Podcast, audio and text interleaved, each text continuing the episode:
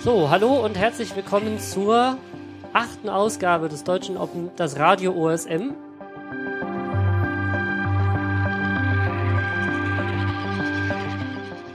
Nee, nee, wir sind Radio SM, der Deutsche Open Steamer Podcast. Auf jeden Fall hört ihr die achte Ausgabe davon. Und ähm, wir sind Peter Marc Und Andi. Und wir senden für euch aus Frankfurt beziehungsweise München und fangen jetzt an. Ja, das erste Thema ist äh, von mir anscheinend. Ähm, und zwar, äh, ich habe da mal so Frage hingestellt, ähm, die ich jetzt an euch zwei stelle. Wie tragt ihr denn Hausnummern ein in OSM? Also ich benutze eigentlich dieses Karlsruhe-Schema, also das, was mir der JOSM vorschlägt, mit Adre, Doppelpunkt und dann den Kram. Ja, ich meine jetzt eher, äh, machst du einen eigenen Punkt, äh, wo der, die Eingangstür oder sowas ähnliches an dem Gebäude ist? Und Ja. oder oder machst du aufs Gebäude drauf oder Ich mache das an den Way dran einfach. Also mit Eingangs und sowas. Du musst dir überlegen, was, also wenn, wenn ich Gebäude mappe, dann sind das meistens so ähm, Einfamilienhäuser, so bei uns in der Gegend halt. Und da sieht man auf dem Luftbild halt nicht, wo der Eingang ist und oft sind die auch an zwei Straßen gleichzeitig dran und dann ist es halt nicht so leicht, den Eingang zu finden. Deswegen male ich einfach nur ein, ein Rechteck, tag das halt mit äh, Building Yes und Adresse, Straße und Hausnummer. Also auch wirklich nur das Straße und Hausnummer. Straße und Hausnummer und diese diese seltsamen Relationen, äh, dieses Gebäude gehört zu dieser Straße und so weiter, verwendest du auch überhaupt nicht, oder? Nö. Relationen sind keine Kategorien. Ja, das ist immer diese ewige Diskussion mit, äh, was ist implizit und was ist explizit. Also was muss man nochmal extra angeben, dass es so ist und was äh, ergibt sich automatisch. Wobei, ja, okay, du hast es wieder über die Adressen, kannst, also über die Straße kriegst du dann, wieder raus, ja. Also schwierig ist es halt, wenn ein Haus direkt an zwei Straßen dran ist. Wenn ich da nur die Hausnummer tagge, weiß man halt nicht genau, gehört das Haus jetzt zu der Straße oder zu der Straße. Und deswegen schreibe ich auch noch den Straßennamen dran und die Hausnummer. In welchem, zu welcher Stadt dann die Straße gehört, das kann man meiner Ansicht nach über die Administrativgrenzen ganz gut dann ausrechnen. Also hoffe ich zumindest. Wie machst du es, Marc? Ich mache es eigentlich äh, selten Eingänge. Ähm, dann kriegen die halt die Adresse und sonst am Gebäude. Ohne Relation. Also Und- auch eher einfach. Ich meine, das mit den Eingängen hat durchaus seinen Sinn, wenn man irgendwie einen Haupteingang hat und einen Hintereingang und einen Lieferanteneingang und vielleicht einen Rollstuhlfahrergerechten Eingang und einen nicht, dann ist das durchaus sinnig. Oder beim Kaufhaus, das irgendwie zwei oder drei Türen hat, da ist es wichtig, dass man weiß, dass man vorne rein und hinten wieder raus kann. Aber bei einem Einfamilienhaus oder was ist, ist das, da ist das doch eigentlich wurscht, oder? Wie machst du das, Andi? Ja, ich persönlich mag auch die, die Variante schöner, wo es halt wirklich im Gebäude drin steht. Aber ich sehe halt auch, dass es viele Leute anders machen. Ähm, teilweise kommt dann das Argument, ja, stell dir mal vor, manche, es gibt manche Häuser, die zwei Eingänge haben und die haben da verschiedene Hausnummern. Dass man da halt nicht einfach auf, auf einen umstellen könnte, oder dann für, für den Sonderfall, das halt meinetwegen an einen extra Note-Tag, der dann jeweils an den einzelnen Eingängen dran ist, und sonst immer auf den, den Standardfall aufs Gebäude-Tag, da kommen wohl nicht so viele Leute drauf, aber ja. Warum ich die Frage eigentlich stelle, ist, ähm, wir hatten ja letztens über das München-Ding, äh, diesen Stadtratsbeschluss, der glaub, also ich glaube, es ist inzwischen auch durch. Und ich, es war, glaube ich, nicht mal ein Stadtratsbeschluss, sondern irgendein Unterausschuss. Ähm, und da steht natürlich jetzt die Frage, äh, wie machen, möchten wir es denn eigentlich haben? Da müssen, müssen wir uns als Münchner Community halt sozusagen einigen. Ich habe sowieso äh, hab beides bisher gesehen. Also, dass die Hausnummern dann so, so seltsam auf dem Gebäude an, am Rand pappen und, und mittendrin. Mir persönlich äh, gefällt das mittendrin äh, optisch als auch äh, ja vom, vom Datenmodell her eigentlich schöner. Ja, aber du musst da wieder zwei Sachen trennen. Also mal angenommen, du hast ähm, so ein großes Kaufhaus und das ist halt in so einen Hausblock, so ein, so, ein, so, ein, Block reingebaut und hat halt wirklich zwei Eingänge mit zwei, und- an zwei unterschiedlichen Straßen, mit zwei unterschiedlichen Hausnummern. Ich meine, das gibt es. Ähm, dann ist es natürlich sinnvoll, den Eingängen die Nummer zu geben. Ob dann, oder ob oder welche Nummer dann visuell in der Mitte des Gebäudes angezeigt werden. Ich meine, das ist im Zweifelsfall eine Entscheidung vom Importer bzw. von dem Style. Also man kann ja durchaus sagen, hier ist ein Building Yes, das hat keine Address Number, aber ähm, zwei der Nodes in dem Way haben eine Address Number, dann nehme ich einen davon und kopiere mir das auf den Building drauf. Also das kann man ja durchaus machen, solche Regeln. Und sagen, okay, dann male ich halt eine der Hausnummern in das Gebäude rein, soweit es sinnvoll ist. Oder vielleicht auch beide. Also die OSM-Daten sollten da einfach das widerspiegeln, was halt wirklich da ist. Wenn das Ding zwei Hausnummern hat, dann kriegt es zwei Eingänge mit zwei Hausnummern. Hat es halt nur eine, schreibe ich das dran. Ganz einfach. Wie werden die Eingänge an, an Häusern eigentlich inzwischen ähm, gerendert? Ist das dieses, dieses Häuschen mit, mit Eingang oder ist das äh, so ein Pfeil oder sowas? Ein Pfeil ist es nicht. Ich glaube, das ist so ein kleines Gebäude. Also ja, Building, so, so, so eine Building Tür sozusagen Entrance? mit so einem Dach oben drauf. Na, inzwischen halt nicht mehr. Ähm, eigentlich soll man inzwischen Entrance gleich jetzt benutzen, weil mhm. der Value von Building äh, inzwischen halt für den Typ für, Klar, Building stimmt, ist auch sinnvoll. Wird. Richtig. Da gab es irgendwann mal äh, so einen Voting und dann kam das irgendwie da dazu. Ja, ist auch sinnvoll. Ich nehme alles zurück. Entrance Yes ist das Richtige.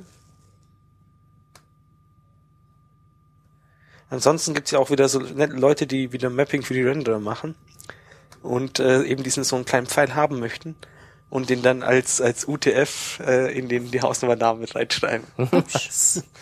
Schlaue Idee, aber irgendwie total daneben. Nee, also ich das muss, schneiden wir raus. Also ich muss sagen, ähm, da sind unsere Renderer echt zu blöd mit einfach immer noch. Also ich meine, ihr habt vielleicht die Diskussion auf der Mailingliste gesehen, dass an Render-Style auf OSM.org einfach seit zwei, nee, seit einem Jahr nichts mehr gemacht wurde. Und das sieht man dem halt auch an. Also ich meine. Was, was meinst du? Zurückgespult. Es gab auf der Mailingliste die Notiz, was ist denn der aktuelle Stand des OpenStreetMap.org Styles und äh, dann notierte jemand, ah, okay. naja, da ist ja irgendwie seit einem Jahr kein Commit mehr passiert. Worauf ich aber eigentlich raus will, ist, dass ich finde, dass unsere Renderer einfach immer noch zu blöd sind für sowas. Also eben zu sagen, okay, ich habe da ein Building Entrance mit irgendwie einer Hausnummer, dann, und ich habe nur eins, dann kopiere diese Information doch bitte an den, an die Fläche, an das Polygon dran, den das Gebäude bedeutet, und dann rendere ich das halt da rein. Das ist jetzt nicht so komplex, müsste sich machen lassen. Nur, bisher sind unsere Importer halt alle nicht in der Lage, solche Spezialregeln, die eigentlich aber zu einem Datenbestand wie OSM gehören, irgendwie zu verarbeiten. Punkt. Ja, ich bin gerade abgelenkt. Ich schaue mir gerade Hausnummern das merke Ich, ich, ich, ich gucke mir nämlich auch gerade Hausnummern an. Ja, also man, ich weiß, wo auch Eingänge sind. Wir haben hier, wir haben hier einen Link im äh, Chat, den tue ich auch mal schnell in die Notizen. Und, ja, das, äh, ich, ich habe halt mal kurz nach Hausnummern gesucht und bin dann auf den Blog-Eintrag äh, gestoßen und da der wiederum argumentiert sehr für äh, Hausnummern auf dem Eingang. Also wie ich sehe, malt er dann einfach die Hausnummer an den Eingang. Ich meine, das genau, ist ja auch das, kurz gut. Na, ich, mir gefällt das überhaupt nicht. Aber ja. Also, ich muss sagen, an der Stelle muss ich einfach sagen, finde ich, der Renderer sollte da schlauer sein. Er sollte erkennen, dass das die Hausnummer von dem Gebäude ist. Das Gebäude hat vielleicht nur einen Eingang, dann kann ich einfach die Nummer kopieren. Also du würdest das, das Problem einfach wieder in den Renderer abstrahieren und dass der halt die beiden Fälle macht und dann je Richtig. nachdem, wie er es darstellen möchte. Genau. Äh, puh, puh, puh. Ja, das ist wieder so die, diese ewige Diskussion, wo schiebst du in welchen Layer schiebst du was. Ja. Ich bleib dabei, das gehört nicht. Also in den Daten sollte das so erfasst werden, wie es für den, für den Editor, also für den, der das bearbeitet, bearbeitet am besten ist. Und ähm, der Renderer sollte daran dann draus machen, was er draus machen kann. Okay, dann ja, nächstes Thema, oder? Nächstes Thema. Ähm, ich habe ein Tool gefunden, das ist schon ein wenig länger her. Also vielleicht erinnert sich noch der ein, der ein oder andere. Es gab ein, ähm, eine Überflutung in den USA, dieser Sandy Storm. Äh, der fegte dort über die Nordwestküste, ja, weiß nicht genau, und ähm, überflutete größere Teile ähm, der Küstenlinie. Und unser Hot-Projekt, also dieses hot.openstreetmap.org, ähm, die ja normalerweise Krisenmapping machen in, in Regionen, wo Überflutungen und sowas passieren, haben ein etwas anderes Tool äh, benutzt diesmal. Also wir, wir hatten ja schon über diesen äh, Hot Task Manager geredet, wo man quasi solche äh, solche ähm, Luftbilderabzeichnungsaktionen machen kann. Die haben ein wenig was anderes gemacht und zwar haben die äh, Schrägbilder aus äh, Flugzeugen online gestellt und man kann sich so ein Bild anzeigen lassen und dann dazu sagen, wie stark denn die Überflutung darin ist. Und hat dann so einen Button, Light, Moderate, Heavy, kann sich das aussuchen, was denn da äh, Sache ist. Und die zeigen dir Luftbilder aus verschiedenen Regionen an, also so in so einem, so einem Grid äh, organisiert. Und man kann dann für diese Region sagen, ist irgendwie überschwemmt, ist nicht so sehr überschwemmt, ist gar nicht überschwemmt. Mit dem Ziel, hinterher sagen zu können, in welchen Regionen ähm, der, äh, der, der Küste ist wie viel Wasser übergetreten und in welcher nicht. So, und das fand ich eigentlich ganz hübsch gemacht. Funktioniert nur gerade nicht, sehe ich. Also ich probiere es gerade aus und im Moment äh, kriege ich Fehlermeldungen. Aber ähm, Muss ich da einmal mit einer E-Mail-Adresse registrieren? Ja, oder? habe ich auch gerade gesehen. das Sorry. war das letzte Mal nicht. Aber ähm, trotzdem geht's nicht. Und von wann sind diese Satellitenbilder dann? Weil so eine Flut ist ja dann mal da und dann eigentlich ein paar Tage später hoffentlich wieder weg, oder? Genau, das sind, wenn ich es richtig mitbekommen habe, so Live-Befliegungsdaten. Also die sind da wirklich akut in diesen Wochen oder in dieser Woche lang geflogen. Man erkennt auch schön, dass da sehr, sehr, sehr unterschiedliche Qualitäten in den Bildern teilweise sind. Ähm, was ich ganz interessant fand, war halt, dass da so in ganz kurzer Zeit ein, ein Tool äh, aufgetreten ist, von dem ich vorher nichts gehört habe, dieses MapMill. Wobei das, die Software gab es auch schon vorher. Mhm. Also das haben die auch schon öfters eingesetzt. Ah, das sehe ich gerade, ist auch bei GitHub. Genau, ist Open Source. Hm, nicht schlecht. Okay, nee, also ich fand das nur ganz interessant, weil es wieder zeigt, das ist so ein Spezialtool ähm, für einen speziellen Zweck und das erfüllt es erstaunlich gut. Also muss ich sagen, für diesen speziellen Zweck ist es verdammt gut und ähm, ist meiner Me- Ansicht nach halt wieder ein Zeichen dafür, wie man mit so Spezialtools einfach äh, so Aufgaben gut lösen kann. Wir hatten ja in den letzten Podcasts öfters mal auch noch so andere Beispiele, wie dieses ähm, MapRoulette zum Beispiel, was ja auch Spezialtools sind, die äh, sehr helfen. Ja, habt ihr das ähm, schon mal gesehen oder habt ihr das mitbekommen? Also Ähm, das- was meinst du jetzt, Sandy oder generell solche Das- Tools?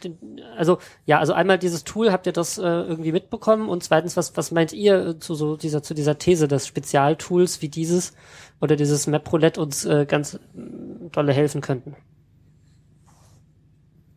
Also pff, äh, im ersten Moment sehe ich da jetzt nicht wirklich, also klar, MapRoulette ist es noch eher mal so ein spielerischer Ansatz, ähm, das haben wir, ne- hatten wir ja letztes Mal, ähm, um, um Fehler sozusagen mal anzuschauen, wo man sonst nicht hinkommen würde. Also ich fand es eigentlich ganz sinnvoll. Also ich glaube, vor allem die Zielgruppe ist halt auch irgendwie anders, ne? Was meinst du, was ist die Zielgruppe davon? Ja, die Zielgruppe ist ja eher so, äh, du guckst drauf, liest es durch und nach fünf Minuten kannst du mitmachen.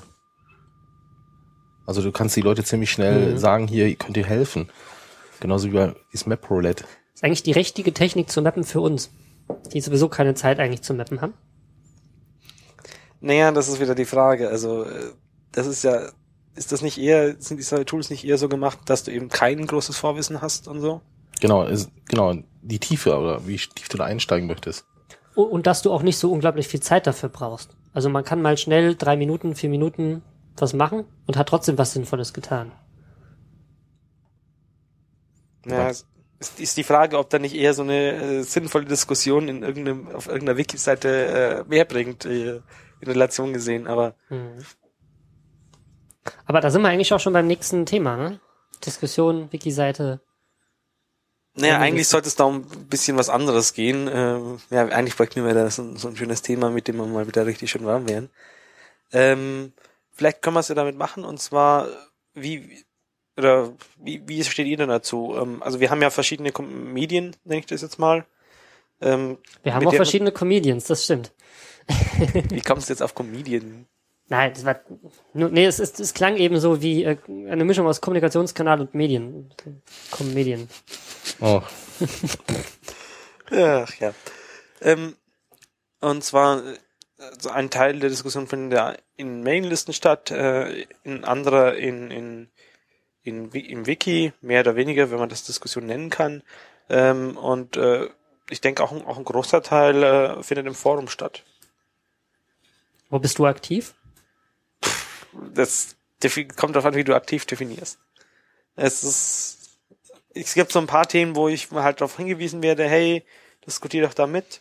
Ähm, anscheinend ist jetzt gerade sind Foren für eine breitere Zielgruppe zugänglich als irgendwie Mailinglisten. Ähm, Ja, das Gefühl habe ich auch. Wie also- sieht's denn bei euch aus? Wo diskutiert ihr mit? mit? Also ich bin von der, oder als erstes auf der Mailingliste gestoßen, das Forum erst später. Und ich fand es immer praktischer für mich, äh, Mailinglisten zu lesen. Deswegen lese ich jetzt das Forum eigentlich nur ebenfalls dazu, aber ähm, ja, mehr überfliegen.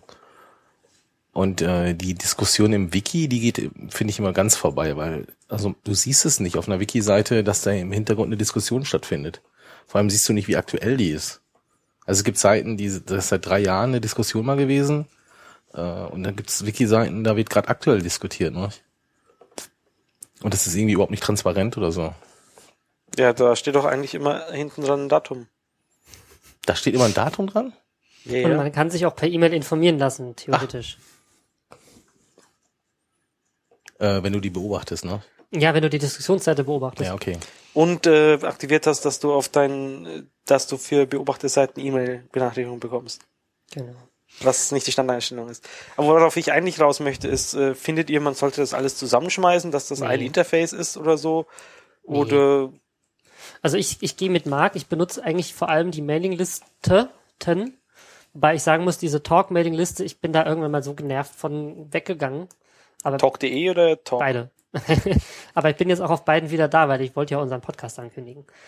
Und ähm, Ach so, man kann ihn äh, natürlich nur hinschicken, wenn man auch selber drauf ist. Genau. Also du kannst auch so hinschicken, dann kann theoretisch irgendein Administrator das dann moderieren und freigeben, aber da kann man eigentlich auch warten, bis man schwarz wird drauf.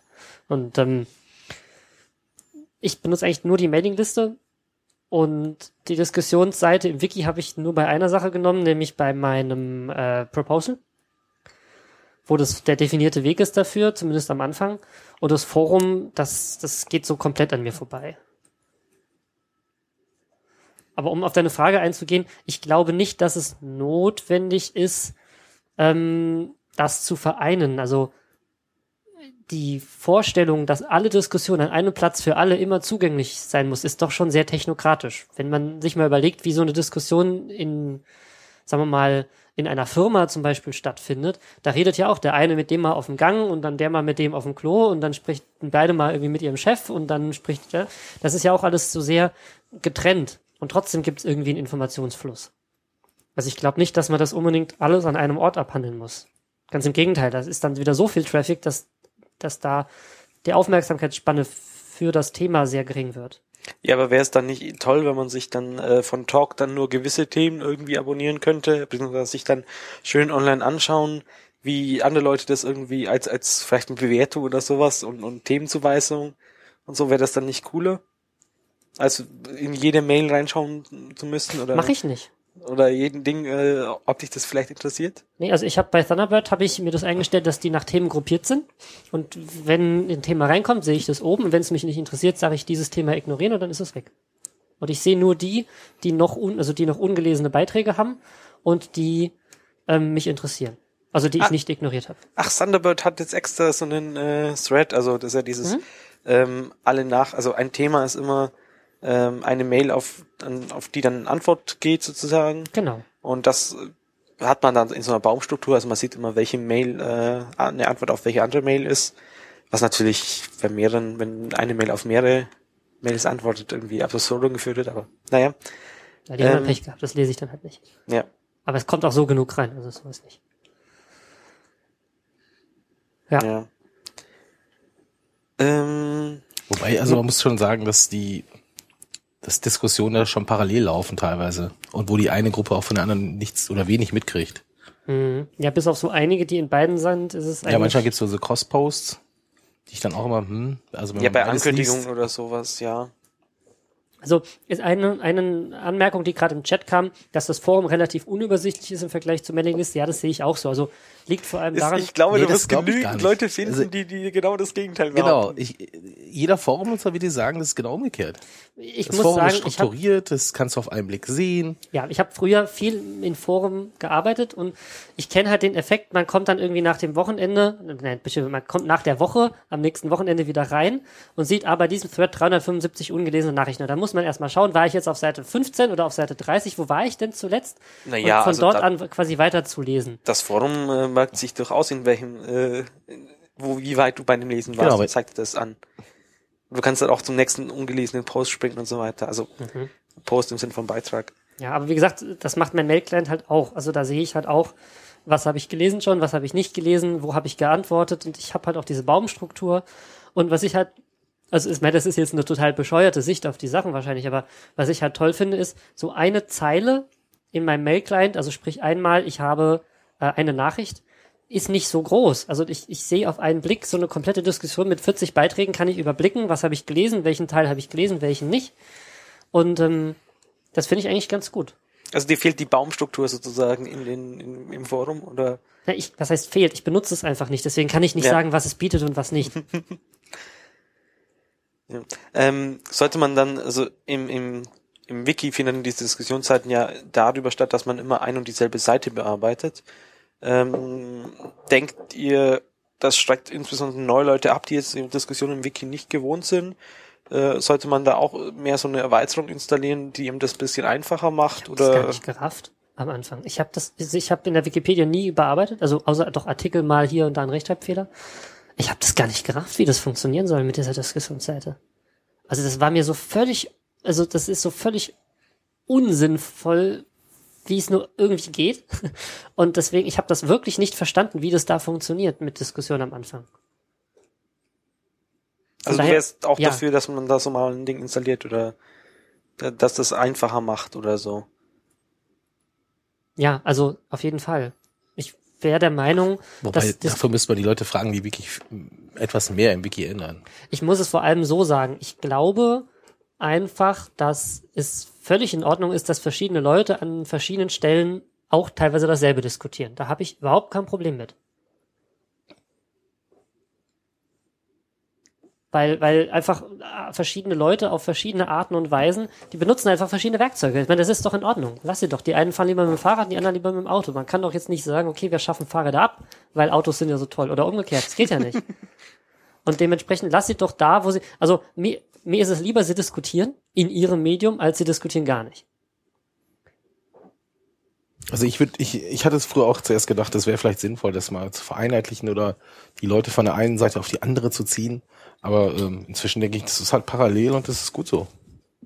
Also gerade im Forum hast du halt, also ich habe immer das Gefühl, dass wenn du anfängst mit OSM eher im Forum was warst wie in einer Mailingliste. Ja, eigentlich solltest du ja help.osm äh, Ja, das, verwenden. das find erstmal. ja, um, um das vierte Medium sozusagen einzufügen. Stimmt. Das fehlt Ja, auch noch. Das ist richtig. Ja, und dann gibt's noch die Diskussion, okay, wenn es um eins zu eins äh, Kommunikation geht, dann gibt's halt noch die Messaging-Funktion äh, Und du hast ja noch einen Blog. in der Forum. Und du hast genau, du hast deinen Blog und du kannst natürlich auch Leuten noch E-Mails schreiben. Ja, wobei, das ist, geht auch wieder, naja. Aber es gibt für all diese Dinge, gibt es, guck mal, das ist der Grund, warum wir einen Podcast machen und keinen Blog. Weil bestimmte Sachen sich im Podcast besser transportieren lassen als in einem Blog. Und andere Sachen passen besser in den Blog als in den Podcast. Wäre doch jetzt blöd zu sagen, wir schaffen jetzt alle Podcasts ab, weil die müssen Blog schreiben oder umgekehrt. Ist doch durchaus sinnvoll, da verschiedene Wege aufzu aufzuhaben. Naja. Ich habe mich inzwischen damit abgefunden. Äh, es gab da halt auch so Argumente, dass die Diskussionskultur in, in Foren und in, in Mailinglisten oder sonst irgendwas halt komplett unterschiedlich ist. Und dass es deswegen auch keinen Sinn macht, das miteinander zu vereinen. Kannst du das irgendwie aus eigener Erfahrung bestätigen? Boah. Nicht wirklich, also, aber ich habe auch nie wirklich drauf geachtet. Aber das ist so das Haupt, das, das einzig stichhaltige Argument, das mir aus der letzten Diskussion in der Richtung äh, drin geblieben ist. Weil ich glaube halt nicht, dass das irgendwas mit dem technischen Medium zu tun hat. Ich meine, schau mal auf die Dev-Liste drauf. Da wird nicht gebasht, da wird, da wird halt inhaltlich diskutiert. Weil die Leute, die dort unterwegs sind, die haben halt ein konkretes Ziel und möchten dieses Ziel erreichen und das tun sie da halt. Ja, aber die kennen sich auch sehr gut eigentlich. Das sind ja nicht so viele. Naja, das ist, das ist halt wie dieses, äh, wie groß, wie gut funktioniert die Diskussion in großen Gruppen, ja. Also was man halt auch hört, dass, dass manche Leute sich halt gewisse Threads anschauen äh, und dann, äh, also eigentlich gar nicht anschauen, was darin geschrieben wird, sondern nur, wer da drin geschrieben hat. Und dann gibt's entweder, ach, das ist jemand, der zu viel äh, Scheiße erzählt, in Anführungsstrichen. Ähm, da muss ich auf jeden Fall schauen, dass der nicht, dass, dass dann niemand irgendwie verunsichert wird. Und dann gibt's Leute, äh, wo man halt was, ach, der hat bestimmt schon die richtige Antwort gegeben, da muss ich jetzt gar nicht reinschauen. Hm. Wobei, also, was ich ja immer noch, also dieses Help, openstreetmap.org, ja. ähm, da habe ich immer noch das Gefühl, dass wir, das könnte irgendwie noch besser funktionieren. Denkst du, das brauchen wir auch nochmal in Deutsch oder in, ja, lokalen das, Sprachen? Oder? Ich glaube ja. Also ich glaube gerade für Einsteiger ist, glaube ich, wichtig, ähm, weil wenn du auch Ältere, die vielleicht nicht Englisch in der Schule hatten oder äh, für die ist das recht schwer. Ich denke, wir müssen mal erklären für die Leute, die Help OSM noch gar nicht kennen, was ja, das genau ist. das jetzt einfach an. Ja, okay, nee, ja, die, Autofahrer und die Zugfahrer, für die erklären das. Ja, also an sich, ähm, das Ganze habe ich glaube das erste Mal bei Stack Overflow gesehen. Ähm, und zwar ist das die, die, das Konzept dahinter, man stellt eine Frage ähm, und dann können verschiedene Leute Antworten drauf geben. Und äh, diese Antworten können dann nach oben und nach unten äh, gewotet, äh, äh, Englisch, ähm, gewählt werden, wobei das immer davon anhängt, von deiner Erfahrung abhängt und diese Erfahrungspunkte äh, gewinnst du halt dadurch, dass du schlaue Antworten gibst, die dann von anderen Leuten wieder hoch äh, gewählt werden und so weiter. Das heißt, man hat potenziell halt immer genau die Antwort, die am sinnvollsten ist, unter der Frage stehen und nicht muss sich nicht selber, wenn man die, die dieselbe Frage jetzt hat, ähm, da alles durchlesen und schauen, wer denn da jetzt die sinnvollste Antwort gegeben hat. Hilft mir das Ding auch, wenn ich eine Frage stelle, mir zu sagen, ähm, da gibt's schon eine, die ähnlich ist? Oder da hat schon jemand dasselbe gefragt? Ähm, teilweise werden, also das, ich weiß nicht mehr konkret, wie es genau geht. Ich glaube, du musst zuerst mal suchen, ähm, bevor du überhaupt eine Frage stellen kannst. Ähm, und doppelte Fragen und so weiter werden halt auch geschlossen mit Verweis auf, ähm, ja, die Frage wurde hier schon mal gestellt. Aber das ist natürlich auch wieder manuell. Hm, weil das ist halt so ein Ding, also, na, ich weiß nicht so genau, ob das eine gute oder eine schlechte Sache ist. Das, das merkt man, wenn man auf den Mailinglisten und dem Forum wahrscheinlich auch unterwegs ist. Es kommen, dieselben Fragen kommen immer und immer und immer wieder. Wie benutze ich dieses Tool? Wie tagge ich das? Wie mache ich das? Und jetzt könnte man sagen, na ja, dafür gibt's doch eine FAQ. Ähm, aber wenn die Leute in die FAQ geguckt hätten, dann würden sie nicht fragen. Also ich weiß halt nicht, ich bin mittlerweile so ein bisschen der Ansicht, das ist das einfach unvermeidbar, dass dieselben Fragen immer wieder kommen. Und das geht im Kundensupport von irgendeinem Produkt ja auch nicht anders. Da rufen auch ständig die Leute an und fragen, wo ist denn der Ausschalter oder sowas. Und ich. Ja, das halt auch mal die Frage, wie geht man mit solchen Leuten um? Also aus, aus meiner Vorhand-Zeit, äh, und ja, das war irgendwie, damit habe ich halt sozusagen mit Kommunikation im Internet mit mehreren Leuten angefangen. War es halt auch irgendwann leid, irgendwie die, die ein und dieselben Fragen zu beantworten, bis ich dann halt einfach nur noch äh, einen Zeilenpost mit einem Link äh, zu der entsprechenden äh, FAQ-Seite oder so gepostet habe und irgendwann gar nichts mehr, weil ich einfach genervt war. Ja, also muss man sagen, ich glaube, das lässt sich nicht vermeiden, dass da mh, hm, ständig dieselben Fragen wieder gefragt werden. Das Einzige, was da hilft, ist Ausdauer. Naja, also dann zusammenfassend, äh, ja, okay, zuerst müssen wir noch was anderes erwähnen. Ähm, es gibt natürlich die Foren, äh, die Mailinglisten, die wir haben, sind im Vergleich zu anderen Projekten alle, oder eigentlich so gut wie alle, äh, in einem Online-Archiv. Die meisten auch auf Main oder Gmain oder wie auch immer das man ausspricht, äh, gibt im Wiki dann halt eine Liste davon, wo man zu den entsprechenden Dingen hat. Das heißt, wenn man dann so eine Mailingliste schreibt, dann ist es auch irgendwie im Nachhinein lesbar für Leute, die nicht drauf sind. Mhm. Was insbesondere für Journalisten, die mal eine Presseanfrage mitmachen und dann eine Handynummer reingeschrieben haben, dann sehr überraschend sein kann.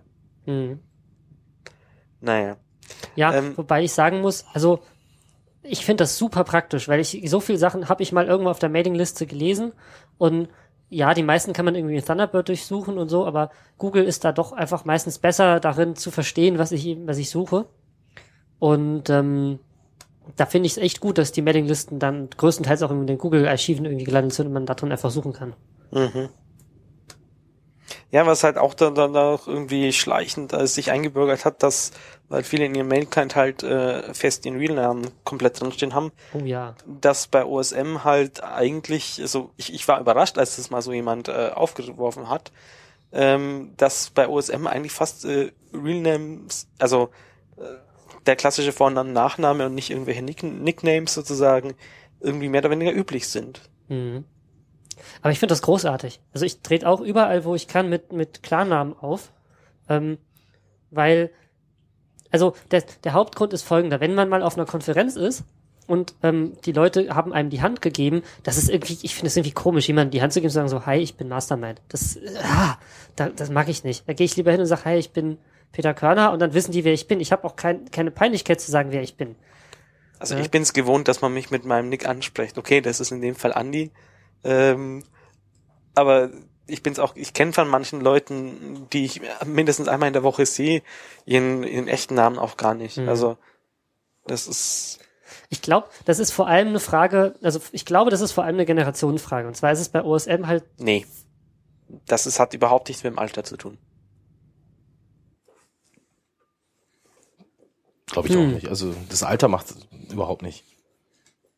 Das ist einfach der Kontext, in dem man halt so lebt. Und, und, und wenn es halt normal ist, dass man sich mit Nick anspricht, dann machen das alle so, egal wie alt sie sind. Aber ich finde es gut. Also ich meine, ich, ich, ich stehe auf einigen Konferenzen stehe ich vorne und habe ein T-Shirt an, wo die Geokoordinaten von meinem Zuhause drauf sind. Und ich warte auf den Tag, dass mal jemand klingelt und sagt so, hey, ich habe irgendwie dich auf der Konferenz gesehen und wollte mal vorbeikommen. Ähm, ich finde das toll, den Leuten persönlich zu begegnen und die Hand zu geben und auch zu sagen, hey, ich bin der, Aber das schließt du. ja nicht aus. Du kannst ja durchaus auch mit einem Pseudonym auftreten. Und das kann ja auch ein Pseudonym sein, dem man es nicht ansieht, dass es ein Pseudonym ist.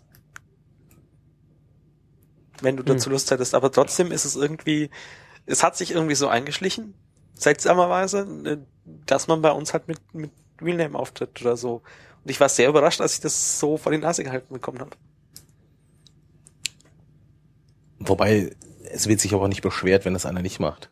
Das stimmt. Also es gibt ja mehrere Leute, die, wo ich den Namen nicht kenne, aber es ist halt okay. Also ich kenne auch einige Leute aus dem OSM-Umfeld, die äh, explizit etwas dagegen haben, das ihr, ihren Namen zu erwähnen. Also wo wo ich auch auf der Konferenz gefragt habe, so hey, ich kenne jetzt den Nick, wie heißt du eigentlich wirklich? Und er sagt, nein, ich will nicht, dass du das weißt. Das soll privat bleiben. Ich trete hier nur unter meinem Nick auf. Also habe ich auch schon erlebt. Das kommt halt auch immer auf die Veranstaltung an. Also es gibt durchaus auch äh, Dinge, wo ich einfach nur als Andi auftreten möchte, weil das ist halt nicht so eindeutig wie wie mein Realname oder wie sogar mein Nick. Also du findest Mhm. mich über meinen meinen langen Nickname, den ich mir vor 10, 20, ja, eher 10 bis 15 Jahren mal ausgesucht habe. Ähm, findest du mich viel, viel eindeutiger, als wenn du meinen Realname äh, Das kennst. ist natürlich richtig. Das stimmt. Nicknames sind oft leichter zu googeln. Und oft auch irgendwie in der Domain verankert und in der E-Mail-Adresse halt auch, verankert. nee, das ist bei mir beides verankert, aber es gibt halt einfach äh, viel mehr äh, Leute, die genauso heißen wie ich, äh, unter meinem Real Name als unter meinem Nickname. Mhm. Ja. Also gerade jetzt mit dem Podcast muss ich sagen, finde ich es aber gut, dass wir, dass wir zumindest unsere Vornamen da drin haben, weil es ist doch nochmal ein Level von Persönlichkeit zu sagen, ich bin der Peter und du bist der Marc, als wenn wir uns wirklich die ganze Zeit, ich, ich weiß gar nicht, ob ich das hinkriegen würde, euch die ganze Zeit mit Nicknames anzusprechen. Das ist einfach nur eine Gewohnheitssache. Mhm. Also wie gesagt, in, in, inzwischen bin ich halt auf den Nickname Andy umgestiegen. Äh, teilweise eben mit, mit äh, lokalem Identifier, das ist halt klar ist, ja, das ist der Andy aus München oder sowas in der Richtung. Und dann ist es für, für gewissen Kontext auch wieder eindeutig. Mhm. So, und das, damit kann ich irgendwie viel, viel besser leben, äh, als äh, wenn man mein langer Nickname da benutzt. Aber okay, wir schweifen ab. Wir waren eigentlich bei äh, Kommunikation in, bei uns, ja. Und ich wollte da so eine kleine Zusammenfassung machen. Wobei, also ich finde, ähm, äh, dass das Help noch nicht prominent genug äh, gefeatured wird. Genau, also, Also das heißt, wenn man ich bin das mal erstmal durchgegangen, die Seiten hier, und äh, irgendwie finde ich das echt nicht. Also, also wenn nicht weißt, wenn du jetzt dann, auf, auf openstreetmap.org kommst oder ja, zum Beispiel. ja, das ist halt eine generelle Diskussion, dass diese Seite eigentlich mal mal komplett Reader sind gehört, aber die die Oder Leute, die- DE selbst, also da auf findest du es DE? auch nicht. ja, weil es nicht deutsch ist, oder? Mhm. Ja gut, aber das, Gut, da wird eher zum. Nee, dazu ja, also genau, wenn du auf? FAQ gehst, dann haben, da haben wir ja unsere deutsche FAQ so mit zehn Fragen oder so. Zehn Antworten. Ich glaube, das Ding ist total unbekannt. Das ist, glaube ich, auch nie über das wir testen, das mal hinausgegangen und also Doch, also wenn du die, Machern, die aber benutzt wird's ja. genau, guck dir mal die Fragen und Antworten an. Also allein von der Anzahl.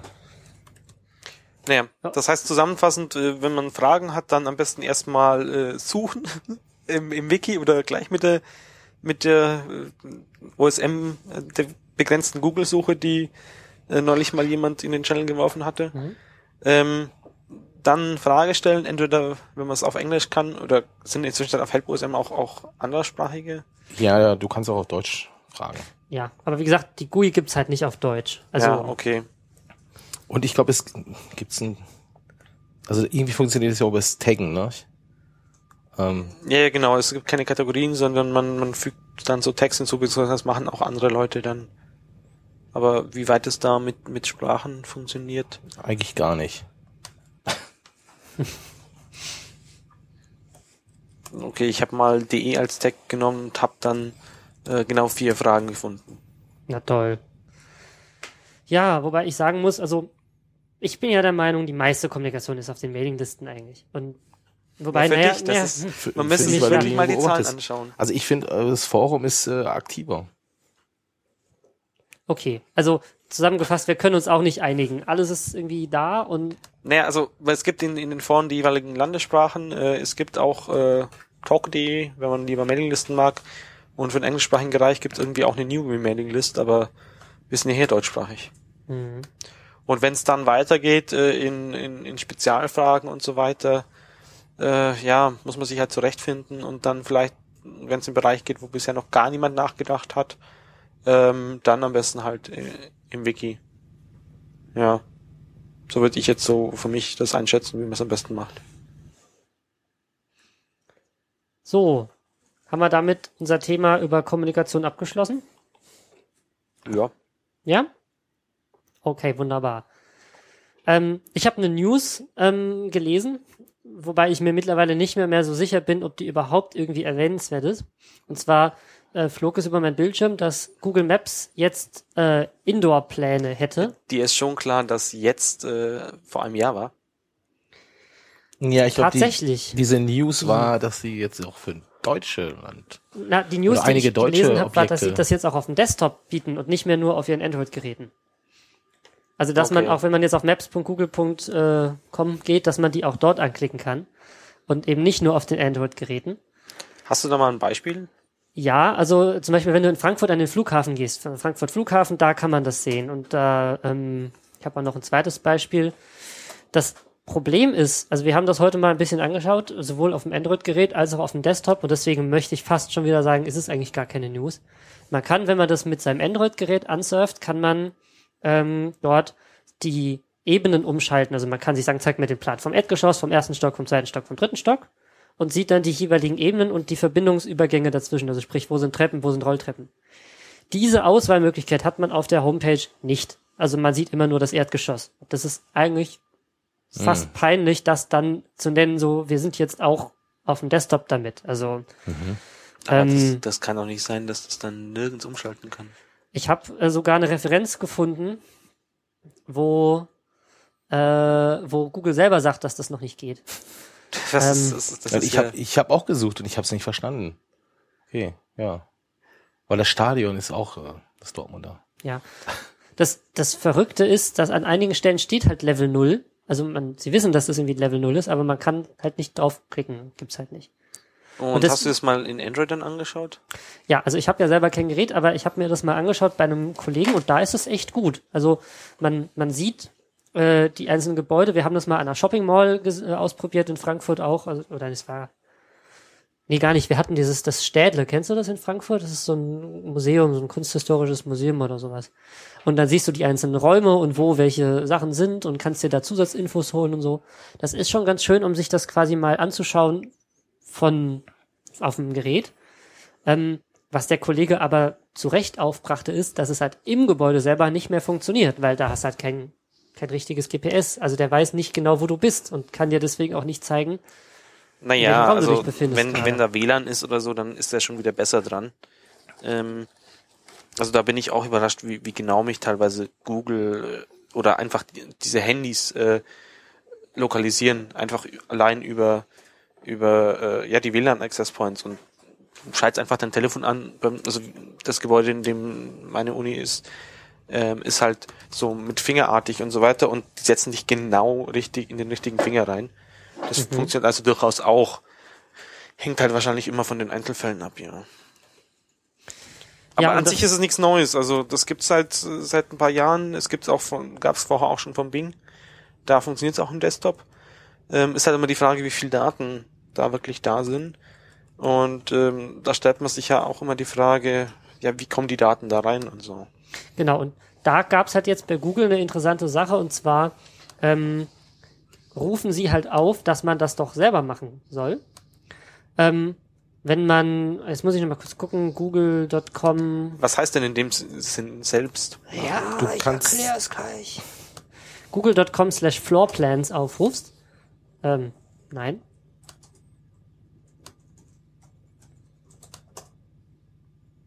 Google.com slash help slash floorplans. Genau, da ist der Link. Ich pack den mal in den Chat. Ähm, dass du, dass sie dich auffordern, also sprich äh, Gebäudebesitzer und Genau, Shopbesitzer das und ist sowas das Entscheidende. auffordern und sagen, ladet doch eure Pläne hoch und ähm, das Tool bietet dir dann auch an, die gleich zu rektifizieren, dazu sagen, da ist irgendwie Norden und hier ist irgendwie Süden und ähm, das quasi auszurichten an dem an der Gebäudeform und die einzelnen Stockwerke hochzuladen und ähm, aber als Bilder noch und dass also dann Bilder in Form von Bitmaps, also weg Pixel Genau, so- Bilder sozusagen. machst, im Prinzip gehst du in den Flur, machst irgendwie ein Foto von dem äh, Feuerplan, der da hängt und lädst das dann Empfehlen Sie das wirklich so? Nein, das sage ich jetzt einfach mal so als Beispiel, damit man sich das vorstellen kann. Und lädt das dann hoch und kann es dann ausrichten an der Gebäudeform, die Google ja schon hat. Und dann sitzen da wohl irgendwo so ein Haufen kleiner Inder und malen daraus dann Vektorpläne. Und das ist, glaube ich, aber relativ neu, dieses Hochladen. Nein. Gibt's auch schon seit äh, einem Jahr, seitdem es eben mal breiter Okay. War gemacht das denn haben. für alle Länder möglich quasi? Ich glaube eben nicht. Also bisher Ja, das wurde meine es ich nur, nämlich. Also ich- wurde, also das Neue ist, wie gesagt, dann nur, dass es jetzt auch für Deutschland irgendwie promoten und dass sich da mal ein paar Leute gesucht haben, die es da hochladen. Ähm, ich, ich hatte damit eigentlich gerechnet, dass die das automatisiert machen und nicht irgendwie, also gibt es dazu irgendwelche Aussagen? Vermutlich nicht, oder? Ja, das ist nicht automatisiert. Glaube ich auch nicht. Wie lange dauert Dazu das denn? Also hat, hat das mal jemand ausprobiert oder wie lange? Habe ich nicht, weil ich nicht weiß, wie das ist mit dem, wenn ich jetzt bei meinem Arbeitgeber hingehe und ein Foto von diesem äh, Feuerplan mache. Ja, du hast das Problem, dass du kein Gebäudeeigentümer bist.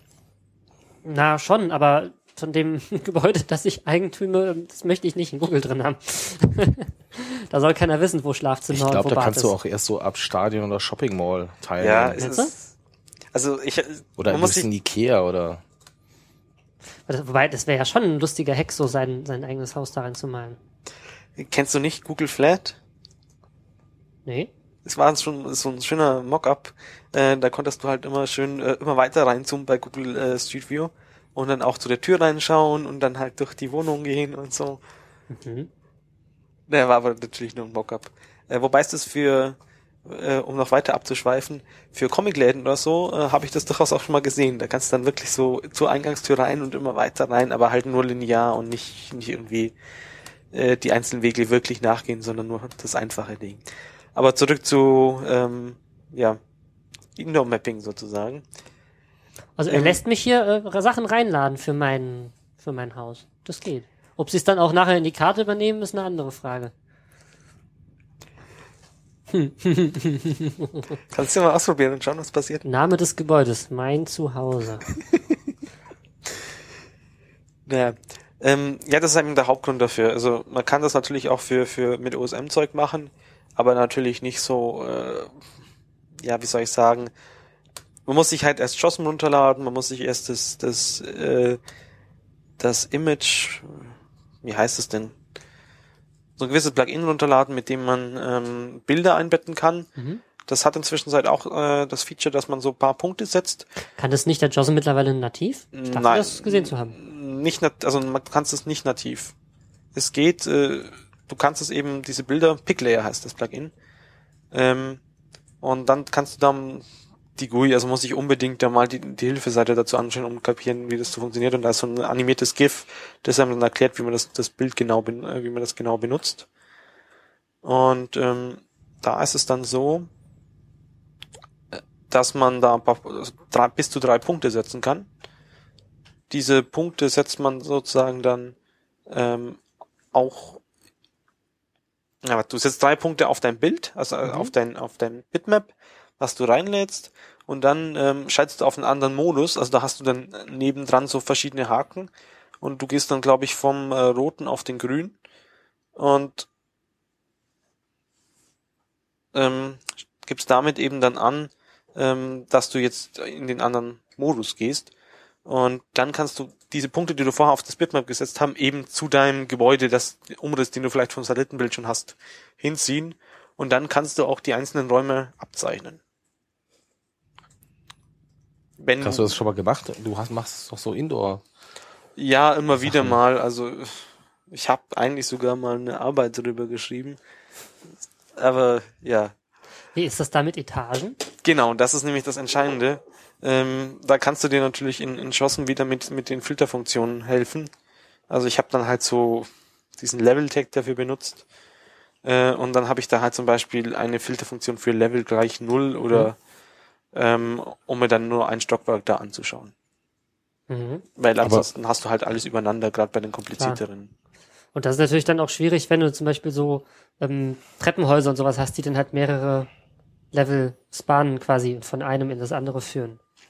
Naja, das ist halt wieder die Frage, wie, wie modellierst du sowas? Da, da bist du halt auch mal ganz schnell mit, ähm, eigentlich möchtest du ja Treppen nicht als Fläche einzeichnen, sondern als Way, der so und so breit ist. Mhm. Und klar, du kannst da auch wieder 3D-Modellierung im Prinzip machen, indem du, also ich habe mich dann damals mit, so Komma-Leveln beho- äh, Mhm. beholfen. Also du hast dann halt, wenn du so, so Treppen hast, die irgendwie so äh, rübergehen, so halb und dann auf der, der Hälfte des, des Stockwerks sozusagen wieder in die, die Richtung wechseln mit so einer kleinen Plattform, dann habe ich diese Plattform halt als Level 0,5 oder so getaggt. Was wit witzigerweise dann sogar mit manchen, äh, also OSM to World kann man sich sowas dann sogar einigermaßen anschauen, ähm, wenn man wieder ein bisschen rumtrickst und dann halt die Flächen irgendwie so taggt, dass er sie auch rendert. Beziehungsweise halt die, ich habe dann damals einfach die Wege nur gerendert. Mhm. Äh, gibt's auf der Indoor-Seite unter hinter meinem Benutzername auch ähm, Mhm, mhm. so ein Demo-Video, wo man das mal anschauen kann. Mhm. Es gibt ja auch diese mh, von der von der Uni Heidelberg diese 2D 3D Darstellung von von Gebäuden. Genau. Weiß. Ähm, ja, haben wieder ein bisschen anderes Schema. Die schreiben in, in äh, haben eine Relation, in der es, wo sie dann ins Roll dann das Level mit reinschreiben. Also du schreibst dann für äh, das Erdgeschoss zum Beispiel Roll und Level unterstrich null ähm, und gehst da wieder auf eine Relation, die dann halt die einzelnen Räume wieder, die einfach als Flächen eingezeichnet sind mit einem gewissen Tag verknüpft sind und dann haben die auch einen schönen Viewer dafür Mhm. äh, wo du dann so in 3D oder auch in 2D zwischen den einzelnen Dingen rumschalten kannst. Es gibt noch was anderes, ähm, aber dazu, wer sich dafür interessiert, einfach mal auf diese Indoor-Mapping-Seite im Wiki zu gehen, also oder einfach wiki.osm.org slash indoor. Ähm, da ist auch ein Forum verlinkt, das wir jetzt mal aufgemacht haben, um die Diskussion zu erhöhen. Mhm. Naja, Aber ähm, dass du auch so einen Renderer hast, wo du so levelmäßig äh, was gezeichnet, gibt's noch nicht, oder? Naja, das gibt halt so vereinzelte Prototypen. Äh, Aber die funktionieren halt nur immer für gewisse Gebiete und du sagst dann Mhm. halt irgendwie dem, der den Prototypen betreibt, hey, pflegt es doch mal ein. Ähm, und dann geht es da halt, äh, wie weit das aktualisiert wird und so weiter, ist, ist halt auch immer so eine Sache. Und die Frage ist halt auch, wie macht man es am besten? Also ähm, Genau, das, das kann man leider noch nicht bei Google gucken, weil die können auch halt nur ein Level. Die haben Level 1 wohl standardmäßig drin. Ja, das ist halt, da, da musst du halt eben schauen. Ähm, ich, ich das, die Frage ist halt, wie, wie technisch wir jetzt werden wollen. Ähm, Ja, ja, also wir, wir hatten überlegt, diesen technischen Teil ans Ende zu tun. Ich weiß jetzt nicht, sind wir schon Ende genug? Ja, wir können ja mal einfach einen Einschub machen. Ja, komm. Also was du, Die anderen klicken jetzt auf die Chapter-Mark und überspringen den Kapitel, weil dafür Ja. haben wir sie ja gemacht. ja, also was du eigentlich machen möchtest, ist, dass du die Räume sozusagen nur per, per JavaScript ähm, dynamisch mit einblendest. Ähm, du könntest natürlich auch irgendwie für jedes Stockwerk Kacheln rendern, aber dann, dann musst du halt, das ist, die, Nee, diese Kacheln sind halt immer für alles komplett gedacht. Und dann brauchst du wieder 15, brauchst du an einer Stelle 15 verschiedene Stockwerkkacheln, weil da halt ein Gebäude steht, was so viele Stockwerke hat. Äh, ja, Im Wald oder so ist das ein bisschen zu viel und dann hättest du ganz viele Kacheln, die unnütz daneben herliegen. Mhm. Deswegen bin ich damals halt einfach auf den Schluss gekommen, ja, okay, ähm, ich gebe das mit, mit Mapnik so weit anpassen, dass der, der, also vor allem der klassische Render-Stack, der geht ja wirklich, da hast du ja irgendwie fünf verschiedene Programmiersprachen, um es Mhm. jetzt drum zu sagen. Ja. Und äh, am Schluss bin ich dann irgendwie daran gescheitert, als ich alles angepasst habe, dass Mapnik es selber nicht, nicht irgendwie nicht hinbekommen hat, das nochmal aus dem C-Code in den Stylesheet reinzubekommen und so. Also, naja, jedenfalls ähm, habe ich dann damals einfach dieses Cossack.js benutzt. Wir hatten ja letzte Folge war es, oder Peter? Das ja, da hatten wir das, da hatten wir über Vektorkarten gesprochen und da war das auch ein Thema. Genau, ähm, Problem daran ist, also es funktioniert wunderbar, man kann da auch dann einzelne Stockwerke und so weiter ähm, schön filtern, auch au- auf Browserseite.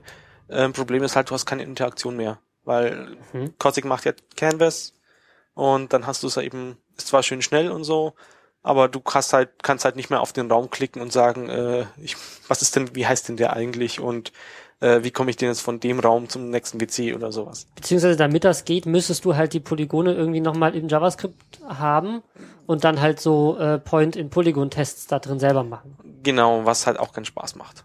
Mhm. Also klar, es, es würde gehen und so, aber dann hast du die Daten doch nochmal doppelt da liegen. Und äh, gerade wenn du vielleicht auch Offline-Fähigkeit oder sowas mit einbauen möchtest, was bei so mobilen Anwendungen ja eigentlich nicht mhm. verkehrt ist und was dann mit Webanwendungen eigentlich auch geht, theoretisch, dann möchtest du nicht unnötig viel Speicher wegschmeißen. Mhm. Ja, verstehe. Ja, aber das ist genau das Problem, was ich ja das letzte Mal auch ähm, besprochen hatten, dass wir, dass wir halt die, die Frage haben, machen wir jetzt irgendwie Canvas, ist schön schnell und läuft nur auf den neuen Browsern oder machen wir halt irgendwie SVG, ist super langsam, läuft dafür, naja, läuft auch da, wo Canvas läuft, aber dafür hast du halt diese Hit-Areas gleich und so on Hoover kannst du irgendwie was schöner anzeigen und es ist eigentlich, es ist wie Pest und Cholera, ne? Es hat beides seine Vor- und Nachteile und Na, ich, ich denke gerade so für Räume und so weiter, das sind ja relativ einfache Geometrien in der Regelfall. Da sollte man dann schon Mhm. Irgendwas mit SVG machen. eigentlich schon, ja. Oder eben Ja. VML für die EEs, wenn es da auch laufen soll. Ja, Da gibt- da das kommt dann halt immer auf die Zielgruppe drauf an. Da gibt's dann diese, ja, ich erzählte, da gibt's dieses äh, Raphael, ähm, dass dir das dann transparent mappt. Beziehungsweise was halt auch ganz interessant ist, es gibt, aber das habe ich, glaube ich, im letzten habe ich das ja alles verlinkt in den Shownotes, gibt's auch so einen Canvas-Ersatz für EE, der das dann mit Flash zum Beispiel simuliert. Also wenn das die, die Aufgabe ist. Aber du hast natürlich recht, für Hit-Tests und sowas ist irgendwie SVG, VML deutlich, deutlich schöner. Oder man macht's halt so, wie Google das ganz lange gemacht hat, dass sie einfach on-click das per Ajax an den Server schicken und der macht dann den Point-in-Polygon-Test und sagt dir, was da drin ist. Und schickt dir dann halt die Information zurück, wo du geklickt hast. Ja, gibt's ja auch so OSM-Dienste, die sowas machen. Also der OSM-Browser hat, glaube ich, auch so ein Feature, wo du halt dann die Karte klickst und äh, er zeigt dir dann, was, was ist denn hier in der Gegend. Ja. Äh, ja, wir können das Ganze auch mal konkret machen. Also was, was auch noch, na genau, was, was auch noch immer so kommt, gerade in dem Projekt, wo ich es aktuell eigentlich mal wieder einsetzen wollte, war, ähm, ja, diese, wenn du in OSM-Karten zeichnest, dann ist das ja alles so genoldet.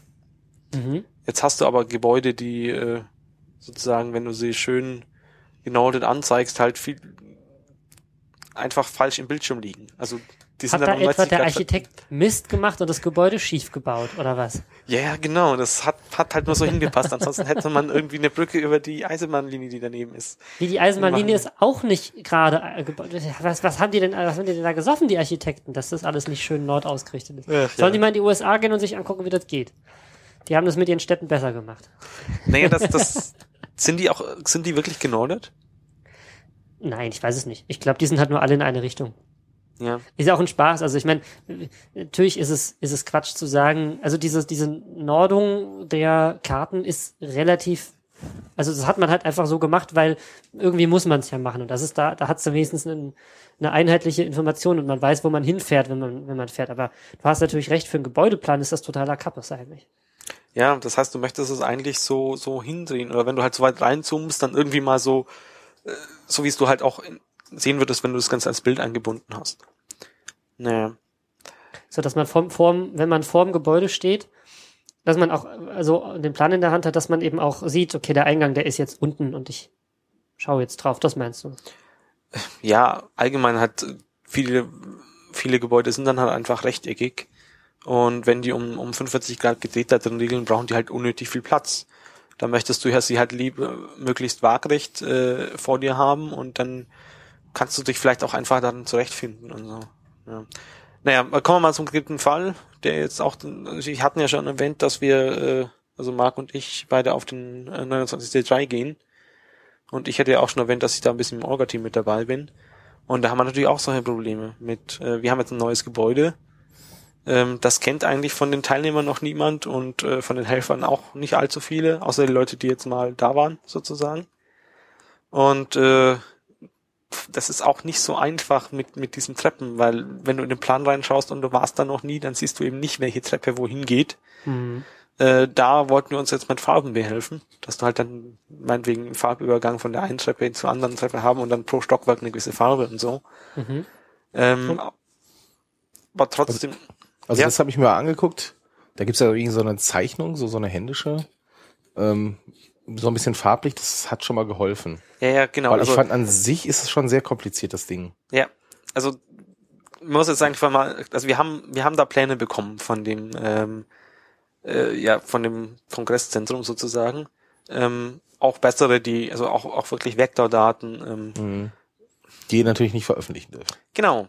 Und zwar, Oh, das ist halt so nee. dieses, dieses klassische ähm, DWG, also AutoCAD-Dateiformat. Und äh, ein Hauptproblem da ist, dass halt, das sind halt Linien und keine Wände. Und äh, eine Treppe ist da halt nicht ein Objekt, sondern ganz viele Linien, die halt entsprechend dargelegt sind. Hm, verstehe. Also die sind gar nicht so als, als Objekte drin, sondern wirklich nur als Zeichnung. Also in den Dateien, die wir jetzt haben. In neueren kannst du da wohl auch wieder Blöcke machen und dann macht es das Tool so auch. Aber das ist halt nie nicht der Fall. Und wenn du die Dateien so anschaust, dann, dann merkst du irgendwie auch, dass die auseinander, also du, du die kopieren das ja in so in sogenannte Layer. Dann hast du halt auf einem Layer, da ist irgendwie der Text drauf. In Deutsch. Mhm. Da hast du einen anderen Layer, da ist er in Englisch drauf. Äh, dann hast du einen Layer, auf dem sind irgendwie äh, gewisse Teile der Wände drauf. Auf, dann hast du einen weiteren Layer, da ist der andere Teil der Wand drauf. Dann hast du einen Layer, wo, da sind die Säulen drauf. Dann hast du einen Layer, da waren mal die Bildschirme drauf. Aber den haben sie dir aus der einen Datei rausgelöscht. Aber im dritten Stockwerk von die Datei, wo du da hast, ist es dann doch wieder drin. Und, Also typisches Grafikkack mit nicht aufgeräumten Dateien. naja, das ist halt, das ist halt die Frage. Das sind halt keine Grafiker, sondern das sind technische Zeichner. Und da gibt's halt so bei dem Kongresszentrum äh, eine Angestellte, die dann zuständig ist, diese Pläne da in Mhm. AutoCAD zu zeichnen. Und äh, eigentlich ist die Industrie da auch schon ein bisschen weiter. Es gibt dann einen Industriestandard, der auch schon wieder zehn Jahre alt ist, namens, namens IFC, äh, Lang Industry Foundation Classes. Ähm, aber das ist halt wieder ein ganz anderes Art und Weise von, äh, ja, mir fällt jetzt auch nur der englische Begriff ein, Modeling, also Wie, wie heißt das Format? IFC. Hm. Es ist halt auch wieder, wenn du das als Informatiker anschaust, Ja, dann. Ist es wieder Klasse in Klasse in Klasse und, und alles schön objektorientiert und so weiter. Ähm, dass es so nicht mehr, also nicht mehr übersichtlich ist. Also du hast, alles leitet dann halt von einer 2D-Koordinate ab oder sowas. Und wenn sie dann ein Element dazu brauchen, dann haben sie wieder eine Klasse drumherum geschrieben, die das dann wieder Mhm. rappt und, und am Schluss hast du für eine so normale Wand dann halt irgendwie 15, 20 Hierarchiestufen. Das Ganze dann noch in dem Format äh, namens äh, Step, das, das kannst es so ein bisschen mit, mit XML vergleichen. Ähm, ist dafür irgendwie, Das ist auch ein geiler Name. Standard for the Exchange of Product Model Data. Step. das kommt halt ursprünglich aus dem, äh, wenn du irgendwie eine Kaffeemaschine oder sowas, äh, das Gehäuse davon Ja. austauschen möchtest. So klingt's auch. Dafür wird es halt designt und das passende Schema-File, wer jetzt XML kennt, heißt dann wieder Express und du hast dann halt auch so grafische Tools, mit denen du diese Klassen zeichnen, die dir dann automatisch die äh, die, die passende Dateien zurecht machen und äh, um so eine so eine Step-File, so ein Step-File zu lesen, brauchst du eigentlich immer das Express-File, weil sozusagen die die Tag-Namen in XML nicht mit drinstecken in dem Step-File, sondern die musst du dir aus dem Schema-File holen. Also ich habe es nicht ganz verstanden, aber es klingt scheußlich. Ja, ja, genau. Das Ja. war eigentlich auch so. Und das habt ihr auch nicht nicht bekommen können. Das gibt's in dem Fall gar nicht. Also das ist einfach so, das, das, das hat sich die Industrie dann mal ausgedacht. Ähm, verwendet es aber irgendwie, also es gibt halt schon eine eigene Produktkategorie und da gibt's dann auch so Model-Server und so, so wie man es halt von OSM auch kennt, dass du einen zentralen Server hast, wo du dann die Datei aushängst und so weiter. Gibt's einfach nicht. Also du Mhm. findest in Deutschland relativ selten so Datenmaterial. Das ist wohl in anderen Ländern anders. Das Standardbeispiel ist da immer Norwegen. Ähm, aber das sind anscheinend auch einfach die, die Preise dafür für anders. Also da, da wirst du halt als Architekt entsprechend bezahlt, dass du dich auch drum kümmerst, dass du, dass du die Daten in entsprechender Hochqualität Mhm. und, und im öffentlichen Bauwesen kannst du gar nicht mehr ankommen ohne, ohne IFC-Daten oder so. Mhm. mhm. Ja. Und ihr habt euch das jetzt selber gebaut? Ja, also zum einen, ähm, da, Marc hat ja gerade diese, diese Zeichnung schon angesprochen. Mhm. Also man hat, man hat sich dann halt äh, aus AutoCAD äh, dieses, dieses Zeug in EPS, was äh, für Encapsulated PostScript steht und das war so ein Vektorgrafikformat, mit dem viele Leute was anfangen können äh, als Grafiker, ähm, mal konvertiert und das mal ein, zwei Grafiker gezeigt und die haben gesagt, ja Hilfe, okay, da ist jetzt zwar viel da, aber das dauert schon ein paar Tage bis Wochen, bis man das mal schön bereinigt hat und so. Mhm. Und daraufhin hat halt äh, jemand gesagt, okay, das, das krieg, das krieg ich jetzt irgendwie schneller hin, äh, sich dann irgendwie Transparentpapier genommen, das über verschiedene Pläne drüber gelegt und halt dann so abgezeichnet, ähm, dass es dass es irgendwie nur das drin ist, was was wirklich äh, ja relevant ist. Und das sind die Pläne, die jetzt im Wiki sind, sozusagen. Die wurden dann wieder eingescannt und äh, ja, war der Kannst du mir mal kurz auf die Sprünge helfen? Wiki, welches Wiki? äh, das Events-Wiki. Und zwar ist es unter events.ccc.de slash kongress slash slash 2012 slash wiki slash cch slash areas. Das ist ja ganz einfach zu merken, ist doch gar kein Problem. Ja, das ist halt auch wieder so eine Sache, da hat jemand nicht ganz verstanden. Oh, jetzt mit neuem Design. Oh, das ist, habe ich noch gar nicht gesehen. Du, ich finde es gerade gar nicht. Kannst du mir den Link einfach mal irgendwo Ja, reinpasten? genau. Äh, Ah, Groß-Kleinschreibung muss natürlich auch noch beachten. Ach, Dann habe ich natürlich. ja Es nicht ist ja ein gedacht. Wiki. Ich meine, ist ja nicht zum Bearbeiten geeignet. Nur zum Lesen. Genau, und da hast du jetzt diese, diese Zeichnung. Wir haben uns dann explizit sogar dafür entschieden, diese zu nehmen, einfach um den Draft-Status ähm, sozusagen zu erhalten. Mhm. Klar, das ist sinnvoll. Weil jemand hat natürlich sich dann auch wieder die Arbeit gemacht und diesen Scan dann mit Inkscape abgezeichnet. Ähm, aber da haben sich dann so weitere Ungenauigkeiten äh, mit, mit reingezogen sozusagen. Also zum Beispiel der, wenn du dir das, das erste Stockwerk anschaust, da ist der Speakers Room oben rechts, also der Raum, wo die, die Speaker ankommen und sagen, hallo, ich bin da und man sie dann auf eine Liste natürlich digital abhakt. Da ist halt der Gang, der zwischen den, den Kassen und dem Speaker Room ist, ist dann plötzlich zum Teil des Speaker Rooms geworden. Das siehst du hier Mhm. noch so leicht, weil es das einen Abknick macht. In der Gevectored-Variante ist es dann wieder ein schöner Raum, ein Raum, der komplett äh, durch ist. Ja. Aber gesehen hast du den, die Räume auch noch nicht, oder? Doch, doch. Ah, du war, okay. Wir, ich war da natürlich schon mal. Ich habe uns nämlich mal eingebucht auf 1F. Ja, habe ich gesehen. Also, ähm, also was man dann halt, genau, also man muss den Workflow vielleicht noch erklären, warum sind diese Pläne da überhaupt jetzt, jetzt so in dem Zustand drin. Ähm, man konnte sich als, äh, als Gruppe, äh, wir haben das da Assembly genannt, also sozusagen so eine Art Haufen, also einfach, ich nenne es einfach mal Gruppe und äh, man hat halt irgendwie einen interessanten Namen gegeben und dann konntest du als Assembly halt sagen, ja, ich hätte gerne ähm, in dem Stockwerk, in dem Bereich einen Platz. Und zusätzlich kannst du halt angeben, ja, ich, ich wäre gerne in der Nähe von dieser anderen Assembly, weil wir machen thematisch was ähnliches und so weiter. Und dann gehst du halt, zusätzlich gibt's noch an, ja, wir kommen mit so vielen Leuten, wir bräuchten so viele Stühle, äh, so für so viele Leute Platz, um, um dann halt Stühle hinzufahren und entsprechend stellt man halt dann die Stühle und Tische auf. Und dazu muss dann natürlich ein bisschen vorplanen. Klar. Das heißt, da hat sich jetzt jemand hingesetzt, äh, hat in dem Fall ähm, dann wieder einen PDF-Export aus den aus den DWG-Plänen genommen, äh, wieder die ganzen dann, also du kannst PDFs wunderbar in Inkscape öffnen äh, und da dann äh, lauter Quadrate für die einzelnen Stühle angezeichnet und für die Tische. Und, und dunkelgraue Quadrate sind Tische und äh, die hellen Quadrate sind wieder Stühle. Äh, wobei es da wohl wieder auch Probleme gab mit, ähm, dass die, dass die Linien da ähm, insgesamt halt plötzlich mal so, wenn, wenn du auf, gibt's verschiedene Modi, da gibt's wieder diese, dieses, diesen Gitternetz-Modi, äh, jetzt sage ich schon selber, nein, Modi passt sogar. Ähm, Gitternetzmodi, wo du halt äh, die Quadrate genau aneinander stellen konntest und dann passen auch die, die Abstände zwischen den Dingern. Weil die Linien, wie es da jetzt eingestellt war, waren halt irgendwie ein paar Pixel weiter dicke und so. So, und jetzt haben wir also die zwei Pläne. Wir haben einmal dieses, dieses grafisch aufbewertete. Wir haben einmal diesen mit ganz vielen Details, der aber zu viele Details hat, dass man nicht mal veröffentlichen darf, weil da sind auch die ganzen Räume im, im Backoffice und so weiter mit drin. Und jetzt ist halt die Frage, wie bringt man das Ganze wieder zusammen?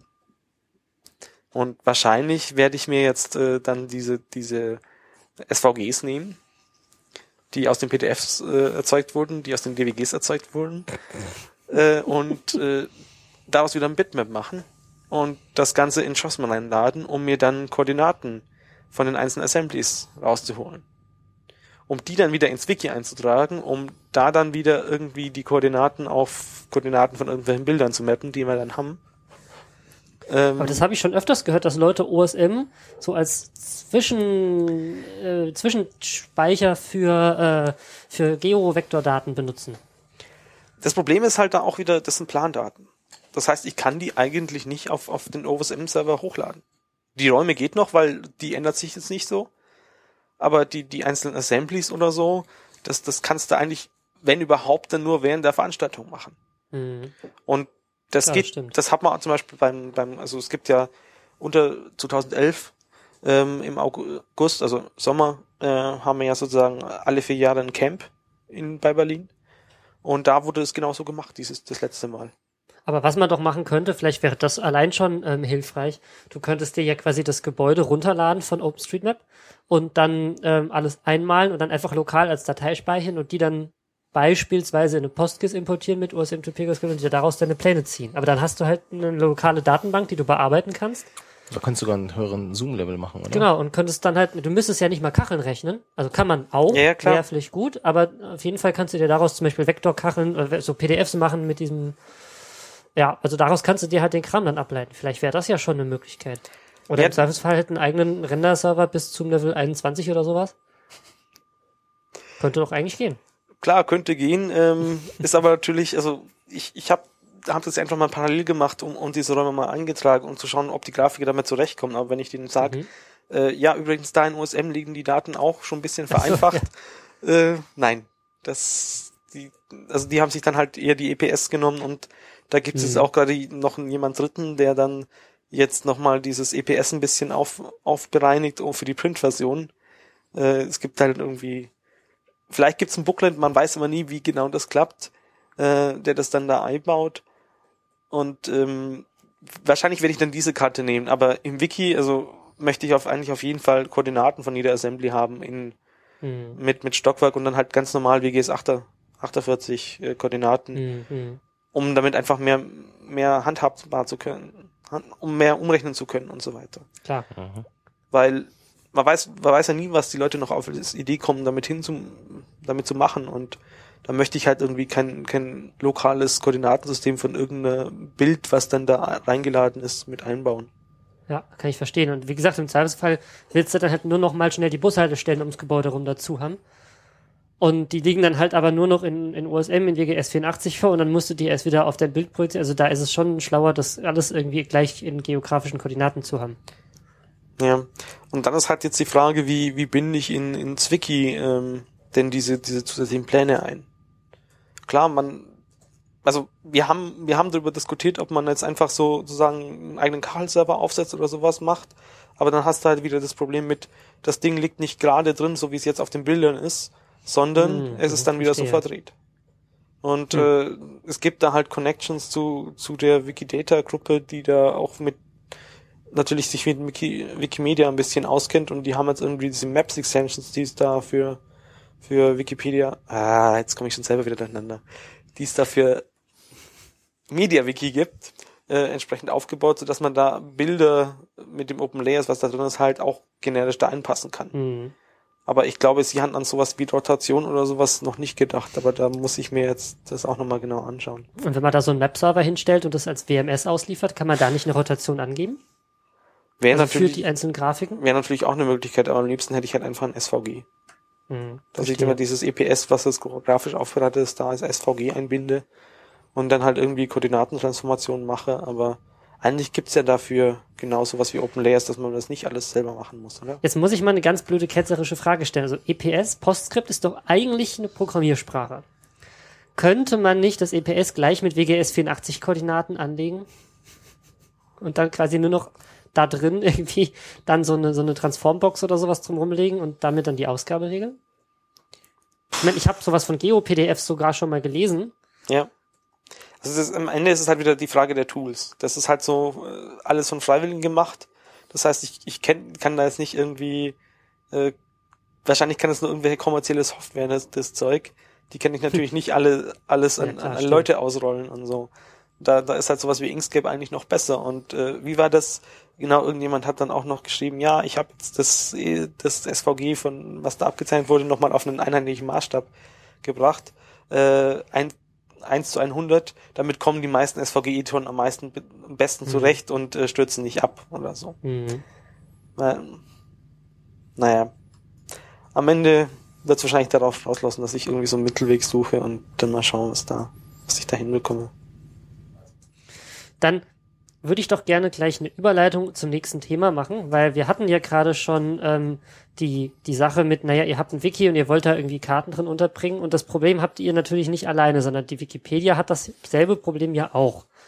Und ähm, wir hatten das letzte Mal drüber gesprochen, dass im Moment die Kacheln, die man sieht, wenn man auf wikipedia.de geht und zum Beispiel äh, München eintippt und dann oben auf diese Karte, auf diese Koordinaten klickt, dann, dass diese Kacheln vom Toolserver kommen, vom Wikimedia Toolserver.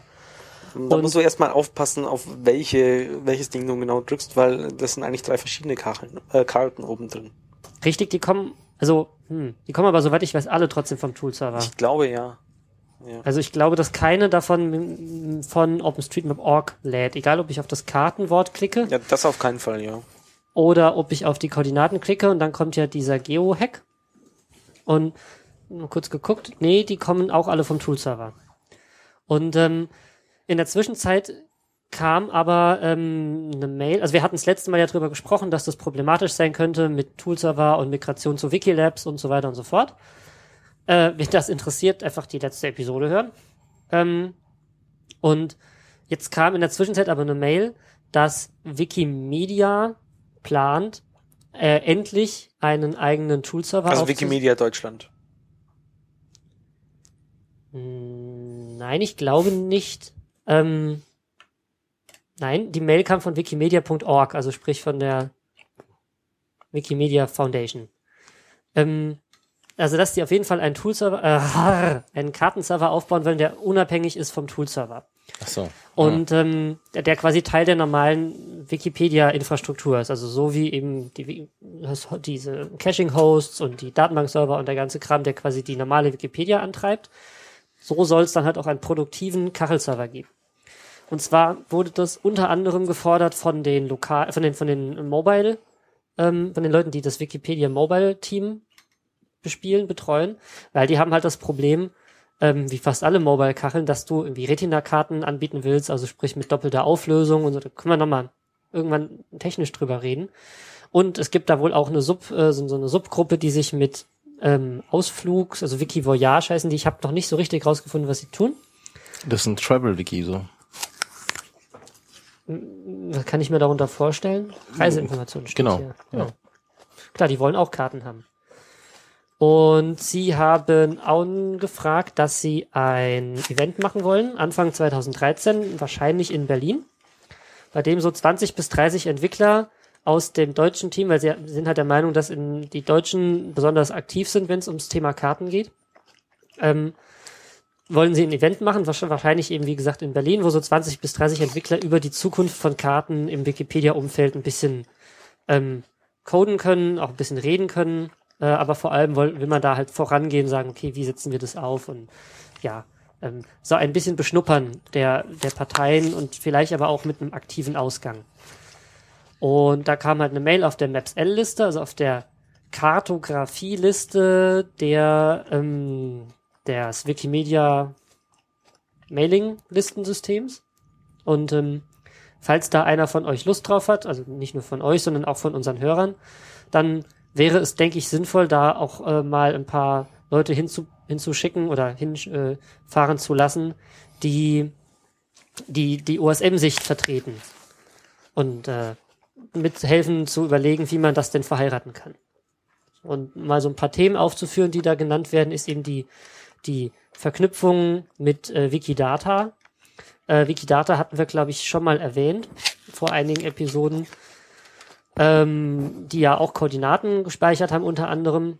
Und äh, es soll auch ein Stück weit über historische Daten in und aus OSM gehen. Weiß ich noch nicht so richtig, wie sie das irgendwie verknüpfen wollen. Und ähm, ja, GeoTIFF, GPS-Daten aus EXIF-Bildern, also aus den EXIF-Headern von JPEGs auslesen. Also klar, wenn man bei Wiki Commons oder so Fotos hochlädt, sind da ja meistens irgendwie Geodaten oder oft Geodaten drin. Und so Geschichten. Und das, das wollen sie da mal so ein bisschen behandeln. Ich weiß noch nicht, ob ich es schaffen werde, da hinzukommen, aber ich glaube, das wäre auf jeden Fall interessant, wenn wir da auch mit OpenStreetMap so ein bisschen äh, da vorbeischauen und mal hin, mal schauen, wie wir da irgendwie zusammenkommen können. Wie genau ist denn der Ort schon, wo das stattfinden wird? Also gefragt wurde irgendwo in Deutschland und ähm, dann, es, es scheint sich aber relativ schnell auf Berlin eingeschossen zu haben. Ich, es ist noch nicht festgelegt, aber es ist wahrscheinlich. Okay. Ja, das ist halt auch Wikimedia Deutschland und er schreibt ja in dieser initialen Mail, äh, die wir auch verlinkt äh, haben, Ja. dass, dass in Europa anscheinend ziemlich viele relevante Leute da zu dem Thema sitzen. Ja, ja. Ja.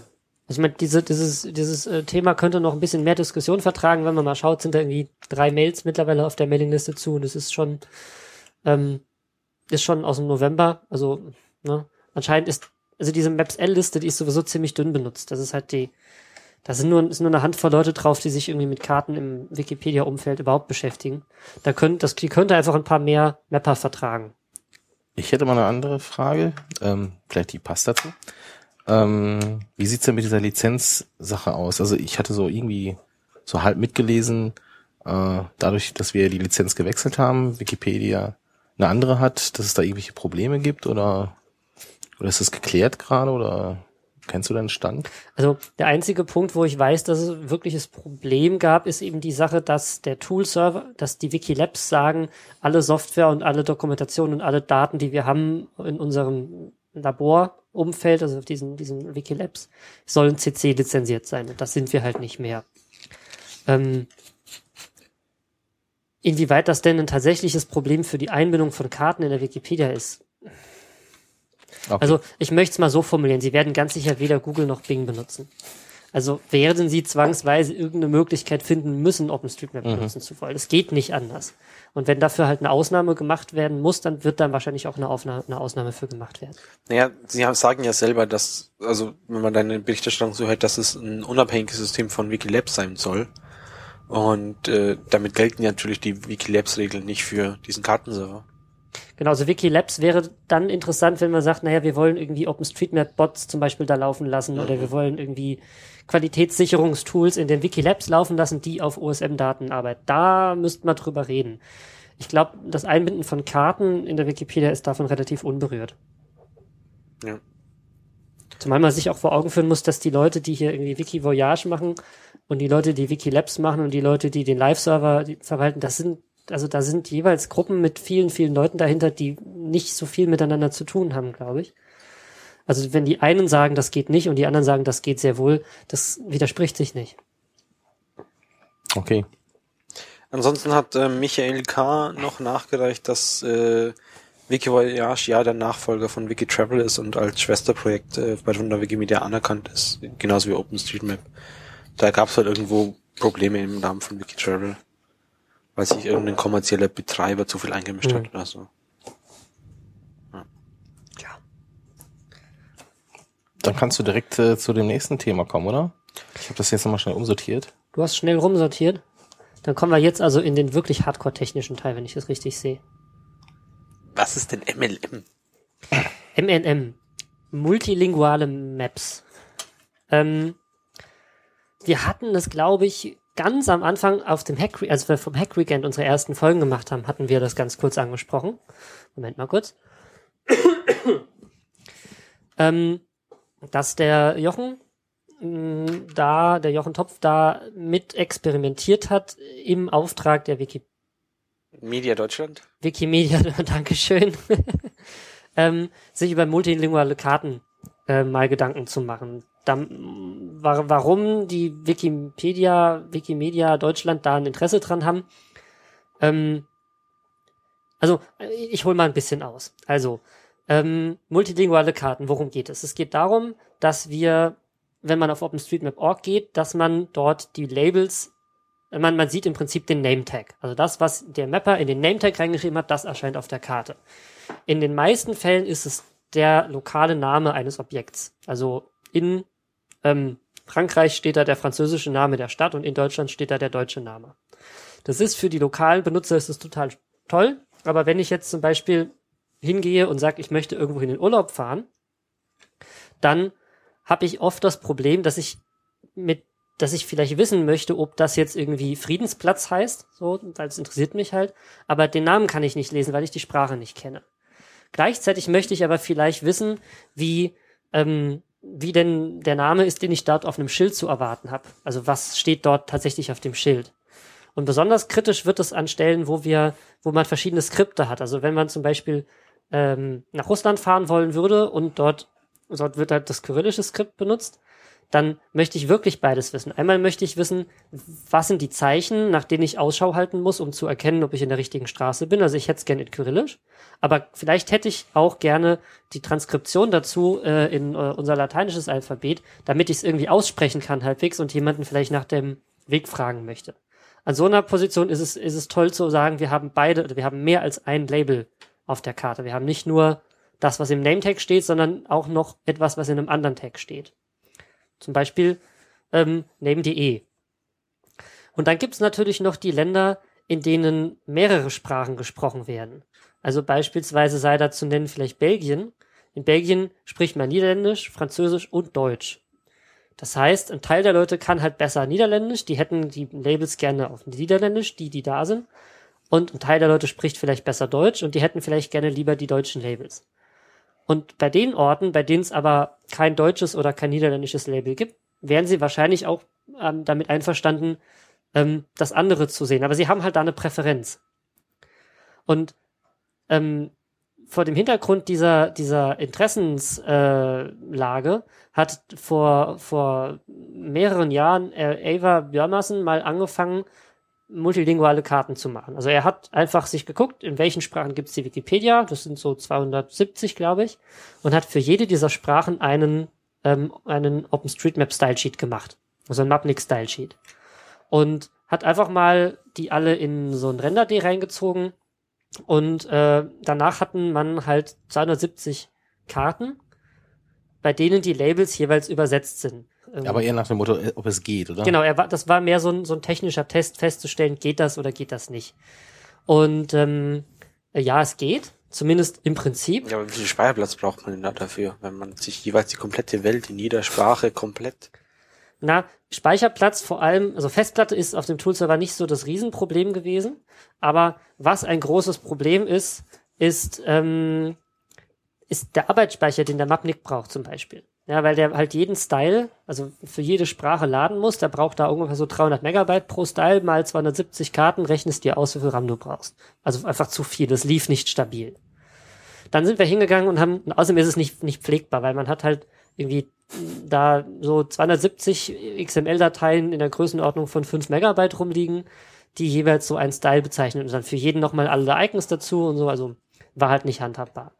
Dann sind wir hingegangen und haben das ein bisschen aufgeräumt und haben ähm, äh, ein Schema benutzt, das sich äh, das so mit, mit XML ähm, Doctype Zeugs arbeitet mit so Entities und quasi damit es leichter zu pflegen ist. Also man hat also nur noch, ihr habt noch, ihr habt eine zentrale Datei gehabt, in der alles was Gleiches sozusagen drin stand und dann habt ihr diese zentrale Datei in die jeweils äh, lokale Datei eingebunden und da halt noch ein bisschen Sonderregeln gemacht, wie zum Beispiel macht die Labels in deren der.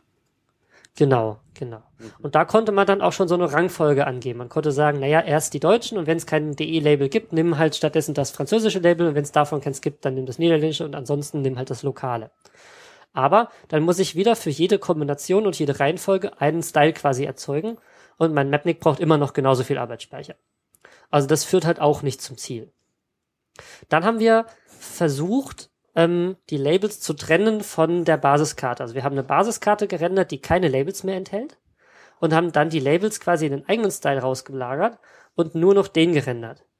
Ähm, Das heißt, ihr habt dann die einzelnen Kacheln ähm, im, im Browser sozusagen wieder aufeinander gelegt. Genau, wir haben dann experimentell die einfach mal beide geladen und im Browser aufeinander gelegt. Das Hauptproblem, was man dabei hat, ist, dass um die Labels richtig malen zu können, damit die auch später zu dem, zu der Basiskachel, die man gerendert hat, passen, muss ich im Prinzip auch, also, wenn ich mehrere Shops nebeneinander habe, so, was weiß ich, ein Bäcker und ein Metzger direkt daneben, und der Bäcker hat einen Namen, und dann läuft der Name quasi von dem Bäcker über den Metzger drüber auf der Karte, dann wird das Label von dem Metzger gar nicht mehr gerechnet, gar nicht mehr angezeigt, weil sie würden sich ja überschneiden. Damit ich sowas machen kann, muss ich am Ende doch alles wieder malen. Wir haben es dann halt so getrickst, dass wir den normalen Style genommen haben und haben einfach nur alles mit Opacity 0 quasi transparent gemalt. Das heißt, wir hatten dann tatsächlich Kacheln, die nur die Labels hatten. Aber unser eigentliches Problem war immer noch nicht gelöst. Der Mapnik braucht genauso viel Arbeitsspeicher und die Rechenzeit ist genauso groß. Ähm, vor allem ist es aber so, wie sich dann halt rausgestellt hat, dass wir viel zu wenig Flexibilität drin haben, weil ich für jede Kombination und Reihenfolge quasi einen eigenen Style anlegen muss und jeder, also es gibt halt viele Leute, die haben ein Interesse dran, spezielle Sprachkarten zu haben. So ein Beispiel zu nennen, die Obersorben. Es ist eine Minderheitssprache, also Obersorbisch ist eine Minderheitssprache in Deutschland, die auch anerkannt ist, die in gewissen Teilen gesprochen wird. Und dort sind alle Straßenschilder zweisprachig. Und ähm, die haben halt ein Interesse dran. Also es gibt davon irgendwie nur ein paar hundert Tags in der Datenbank, aber die wollen das gerne sehen. Also man möchte da auch mal so eine Nischensprache ähm, anbieten können. So, und was der Jochen Topf jetzt gemacht hat, ist, er hat sich überlegt, naja, also diese ganze Flexibilitätsanforderungen und das Speicherproblem und alles, das kriegen wir eigentlich nur dann hin, wenn wir die ganzen Labels alle on the fly rechnen und gar nicht mehr auf die Festplatte abspeichern. Und er hat halt mal so über den Daumen gepeilt, dass das eigentlich gehen müsste. Und jetzt hat er es halt auch einfach mal gebaut. Also einfach mal klingt so simpel. Er hat es gebaut und es ist eben verfügbar, beziehungsweise im Moment ist es gerade ähm, offline, aber das war bis vor ein paar Tagen noch verfügbar und ist es bestimmt auch wieder. Und auf dieser Seite kann man dann oder konnte man ähm, reinschreiben, aus welchen Name-Tags sich die Karte ihre Labels ziehen kann. Und da kann man dann reinschreiben, ich hätte gern de, fr, irgendwas. Und kann auch reinschreiben, ich hätte dann hinten dran in Klammern gerne noch folgendes Label. Und damit könnte man halt sowas machen, wie zu sagen, zeig mir die kyrillischen Label an und hinten dran dann die deutsche Übersetzung in Klammer zum Beispiel. Und das rechnet er alles on the fly auf dem OpenStreetMap.de Kachelserver und das lief erstaunlich schnell. Ähm, Wobei dann, du hast schon ein Problem, wenn mehr Last draufkommt, ne? Wenn er mehr anzeigen soll. ja, natürlich, Da klar. musst du mehr on the fly. Okay. Ja. Aber wie gesagt, also es ist an der Stelle ein Proof of Concept und die Frage wäre dann halt, wenn man sowas wirklich als Service anbietet, wie skaliere ich das? Und er hat da einen, äh, den Render-Stack von ähm, MapQuest dahinter gesetzt, der wohl besser skalieren kann. Also wo man problemfreier einfach mal noch einen Server daneben stellen kann oder 10 oder eben auch 50 daneben stellen kann und die teilen sich dann die Arbeit. Das heißt, wenn das so klappt, wie sich das da, äh, wie das so geplant war und ähm, gedacht war, könnte man im Prinzip sagen, ja, on the fly rendern kostet uns viel Performance, kein Problem, wir stellen einfach 10 Server hin. Mhm. Wobei das dann ja schon Spezialanwendungen wären. So wie ich das verstehe, ne? Naja, es muss ja nicht unbedingt an den Labels passieren. Also man könnte damit zum Beispiel auch solche Themenkarten machen, indem man sagt, okay, wir haben verschiedene Layer und du kannst die Layer on the fly drüber blenden. Also beispielsweise ähm, Hausnummern ein- und ausschaltbar machen. Oder zum Beispiel, mh, tja, Was man sich da so vorstellen kann. was man sich so vorstellen kann. er hatte damals als Beispiel zu sagen, so Autobahnfarben verschiedene anbieten. Also oder Straßenfarben im Allgemeinen. Also sagen, ich habe so eine Basiskarte, da ist alles da und jetzt kommt da halt jemand aus Deutschland, da kriegt er halt die in Deutschland üblichen Straßenfarben, wie sie halt bei uns in den Atlanten sich eingeprägt haben. Und wenn jemand aus, den, aus England kommt, kriegt er halt dann irgendwie grüne und Mhm. lila-rote Straßen. Wäre ja auch sowas, dass das meiste, die ganzen Flächen und die großen Polygone und die Landesgrenzen, die ja eigentlich die, groß, die größten Objekte sind, die sind ja stabil, die bleiben wie sie sind. Und die Straßen male ich dann halt on the fly nach. Okay, und das Ding, äh, genau, wurde jetzt als Demo auf seinen Servern irgendwie mal freigeschaltet Genau. und er bittet um Feedback. Genau, er bat um Feedback auf der Mailingliste, ähm, hat davon auch schon einiges eingearbeitet, wenn ich es richtig gesehen habe. Im Moment ist es, wie gesagt, offline. Vielleicht ist es ja bis zur Veröffentlichung wieder da, Also zur Veröffentlichung des Podcasts. Genau. Und ähm, ja, schauen wir mal. Also das, das wäre natürlich super spannend. Das wäre mal wieder so ein Alleinstellungsmerkmal, was halt kein anderer Kartendienst bieten kann. Also du kannst nicht bei Google sagen, ich hätte die Karten jetzt gerne. äh, doch.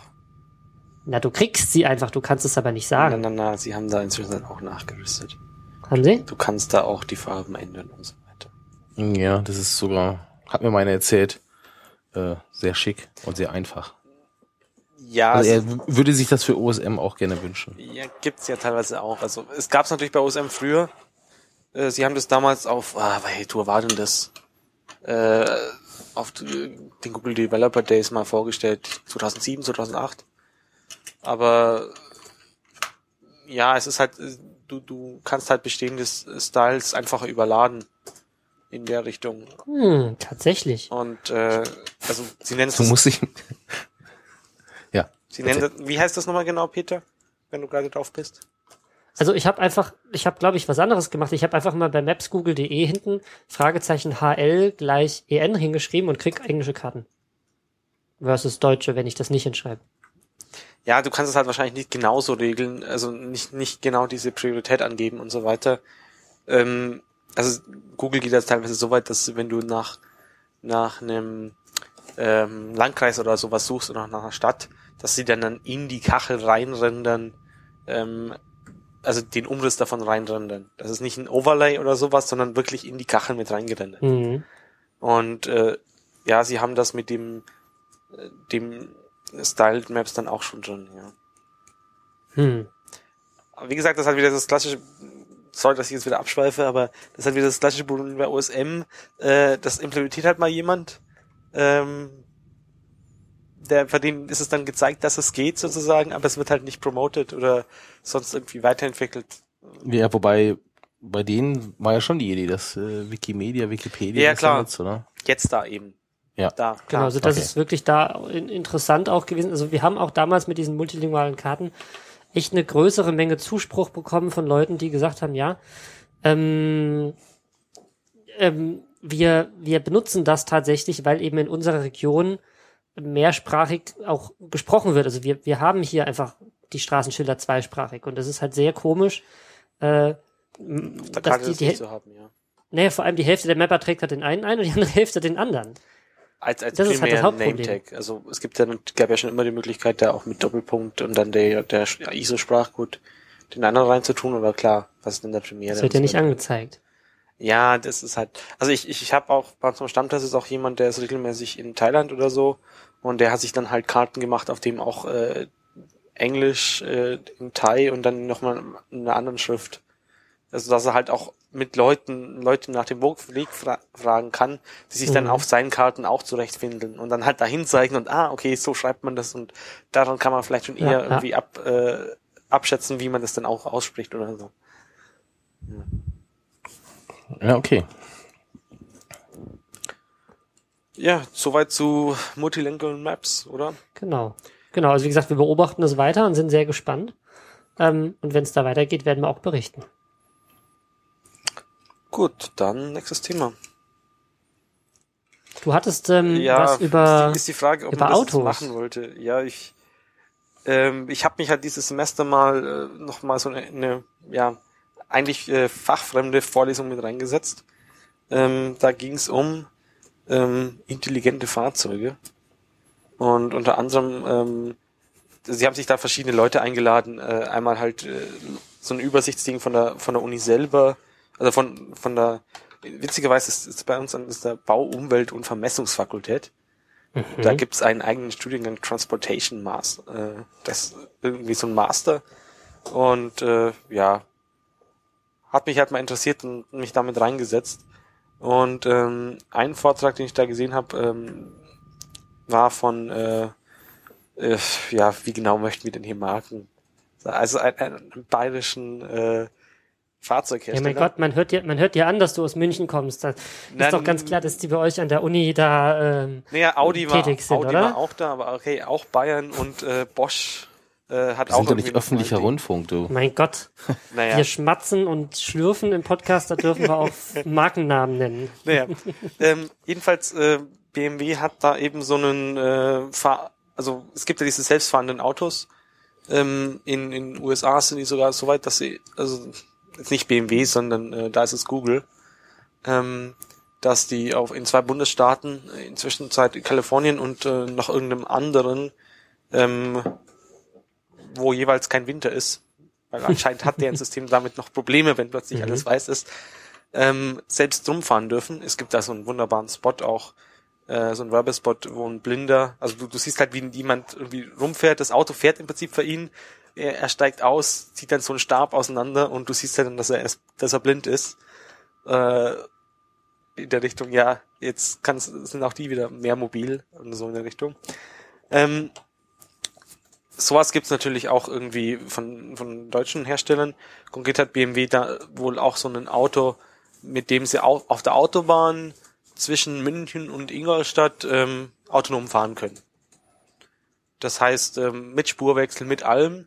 Und was sie da halt machen, ist, äh, dass sie die ganzen Sensoren, die in solchen Autos eh schon drin sind, also ich finde es immer, immer wieder überraschend, wenn man so sieht, wie weit diese Premiumwagen in Anführungsstrichen schon sind.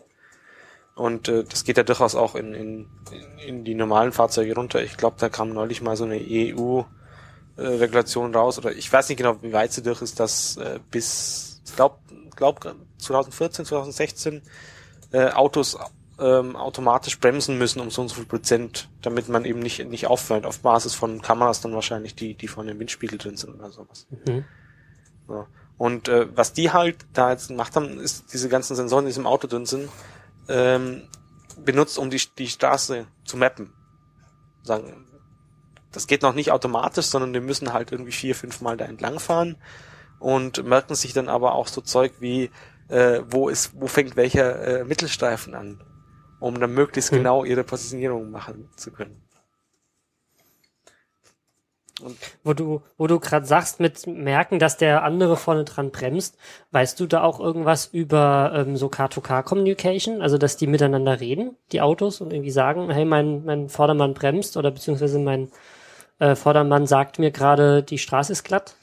Ähm, das kenne ich jetzt. Es gibt da nur dieses äh, Testprojekt, äh, ich glaube sogar im Frankfurter Bereich, oder?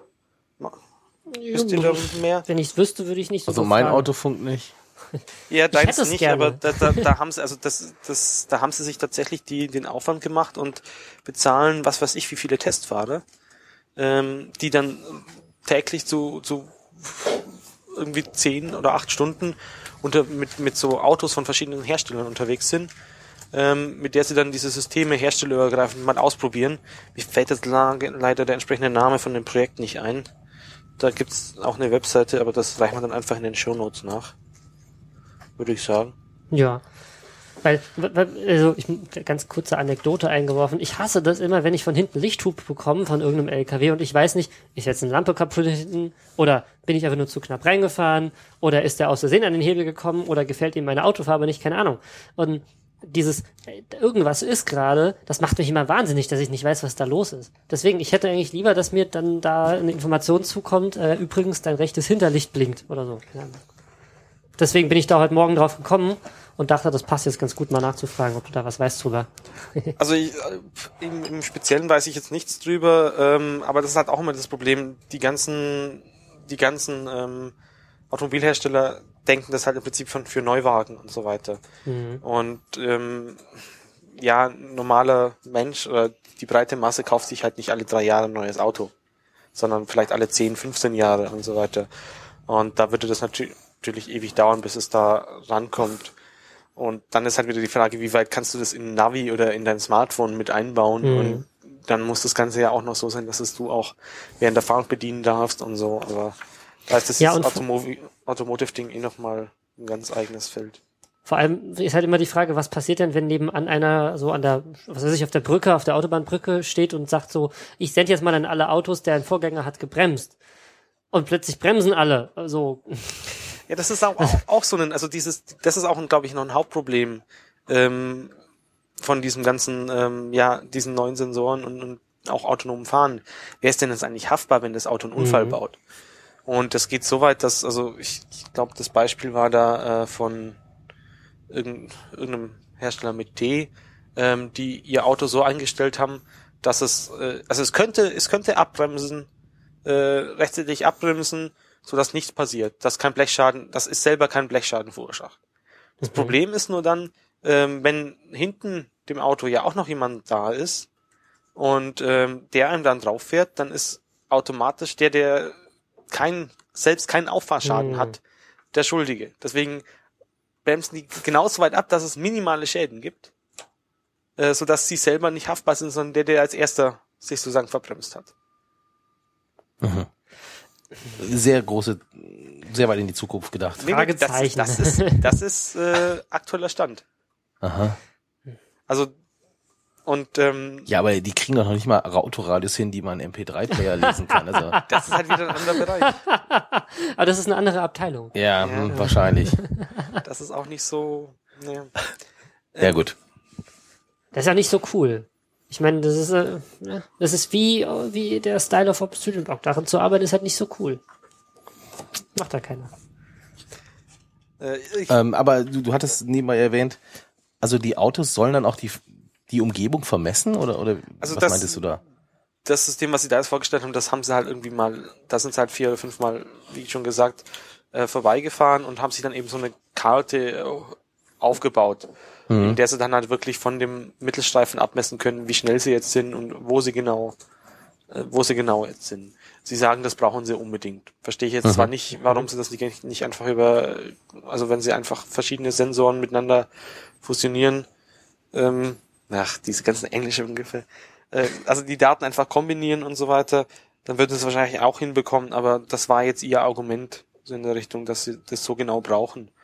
Und ähm, da war halt meine, die, die der halt aufgenommen, ja, warum, warum verknüpfen wir das nicht automatisch? Also klar, das Ding geht jetzt nur zwischen, äh, zwischen diesen, auf dieser einen Teststrecke. Ähm, warum baut man die Autos nicht so, dass die in Zukunft automatisch äh, das mitmappen und wo führt das zu solche Projekte wie OpenStreetMap natürlich hin? Also wäre natürlich toll, wenn man sich einfach seine Daten, die die in seinem Auto so anfallen, auch einfach so hochladen könnte oder so. Das stimmt. Aber das sind halt auch äh, diese Schnittstellen bieten sie halt nicht an. Hm. Ja, also ich meine, das, das Thema hatten wir ja auch schon mal so ein bisschen beim, beim Mappen. Äh, also ich weiß nicht, ob wir das im Podcast schon mal erwähnt haben. So mit, mit Tunnelmappen. Also wenn man so längere Tunnel hat, die auch vielleicht nicht unbedingt alle gerade sind, dann ist es ja verdammt schwer, das irgendwie mit einem GPS zu machen, weil wie denn auch unter der Erde. Aber mein Auto weiß ja alles darüber. Ich meine, das hat irgendwie ein Geschwindigkeitsmesser, es hat einen Drehzahl, also weiß, wie oft sich mein Reifen gedreht hat, das weiß, wie der Umfang ist, also kann es mir sehr, sehr, sehr genau die Länge bestimmen. Das hat irgendwie einen Lenkwinkelsensor, der eben sagt, wie weit mein Lenkrad eingeschlagen ist. Das könnte mir eigentlich verdammt genau ausrechnen, wie denn die, die dieser Shape äh, von der Straße ist, den ich jetzt im Tunnel gefahren bin. Und die eingebauten Navis benutzen das ja auch, um mich zu verfolgen, wenn ich kein GPS habe. Also dann quasi mir noch sagen zu können, wenn ich in den Tunnel abbiegen muss oder sowas. Ähm, leider sind diese Daten halt nicht abgreifbar. Die liegen zwar theoretisch irgendwo an diesem CAN-Bus an, in diesem Bussystem im Auto, aber man kriegt sie halt da nicht raus. Ja, das ist halt auch mal die Frage, sobald du da halt dran gehst, dann bist du ganz schnell in der Haftungsfrage wieder. Und äh, was möchtest du denn, wenn weil dein Auto nicht mehr rechtzeitig bremst, nur weil du die Daten jetzt da irgendwie runterladen wolltest oder so? Ja, das ist natürlich nicht so nicht so toll. Ja, wobei das auf jeden Fall ein interessantes Spiele, Spiele-Ecke wäre, so mit irgendwie Mikrocontroller am Canvas direkt am Auto die Daten abzulesen. Ja, also es gibt solche Datenkabel ähm, für den Diagnose-Canvas bei eBay irgendwie für 20, 30 Euro. Äh, die passende Software kriegst du auch noch irgendwo von, aber da kriegst du halt nur die Geschwindigkeit, Spritverbrauch und, und sowas raus. Äh, beziehungsweise ist dann auch immer sehr viel herstellerspezifisch. Also überhaupt diese Standardisierung für diese OBD-Schnittstelle gibt es wohl auch nur seitdem in den USA eine Vorschrift gibt, dass es irgendwie einheitlich sein muss, damit die ähm, die Polizei dann halt irgendwie schnell mal auslesen kann, ob du irgendwie zu schnell gefahren bist oder was Alkohol, ich weiß es nicht mehr genau. Irgendwie äh, gab es da halt auch mal so ein Ding. Ähm, inzwischen habe ich übrigens auch den Namen von diesem Testding gefunden, und zwar nennt sich das SimTD.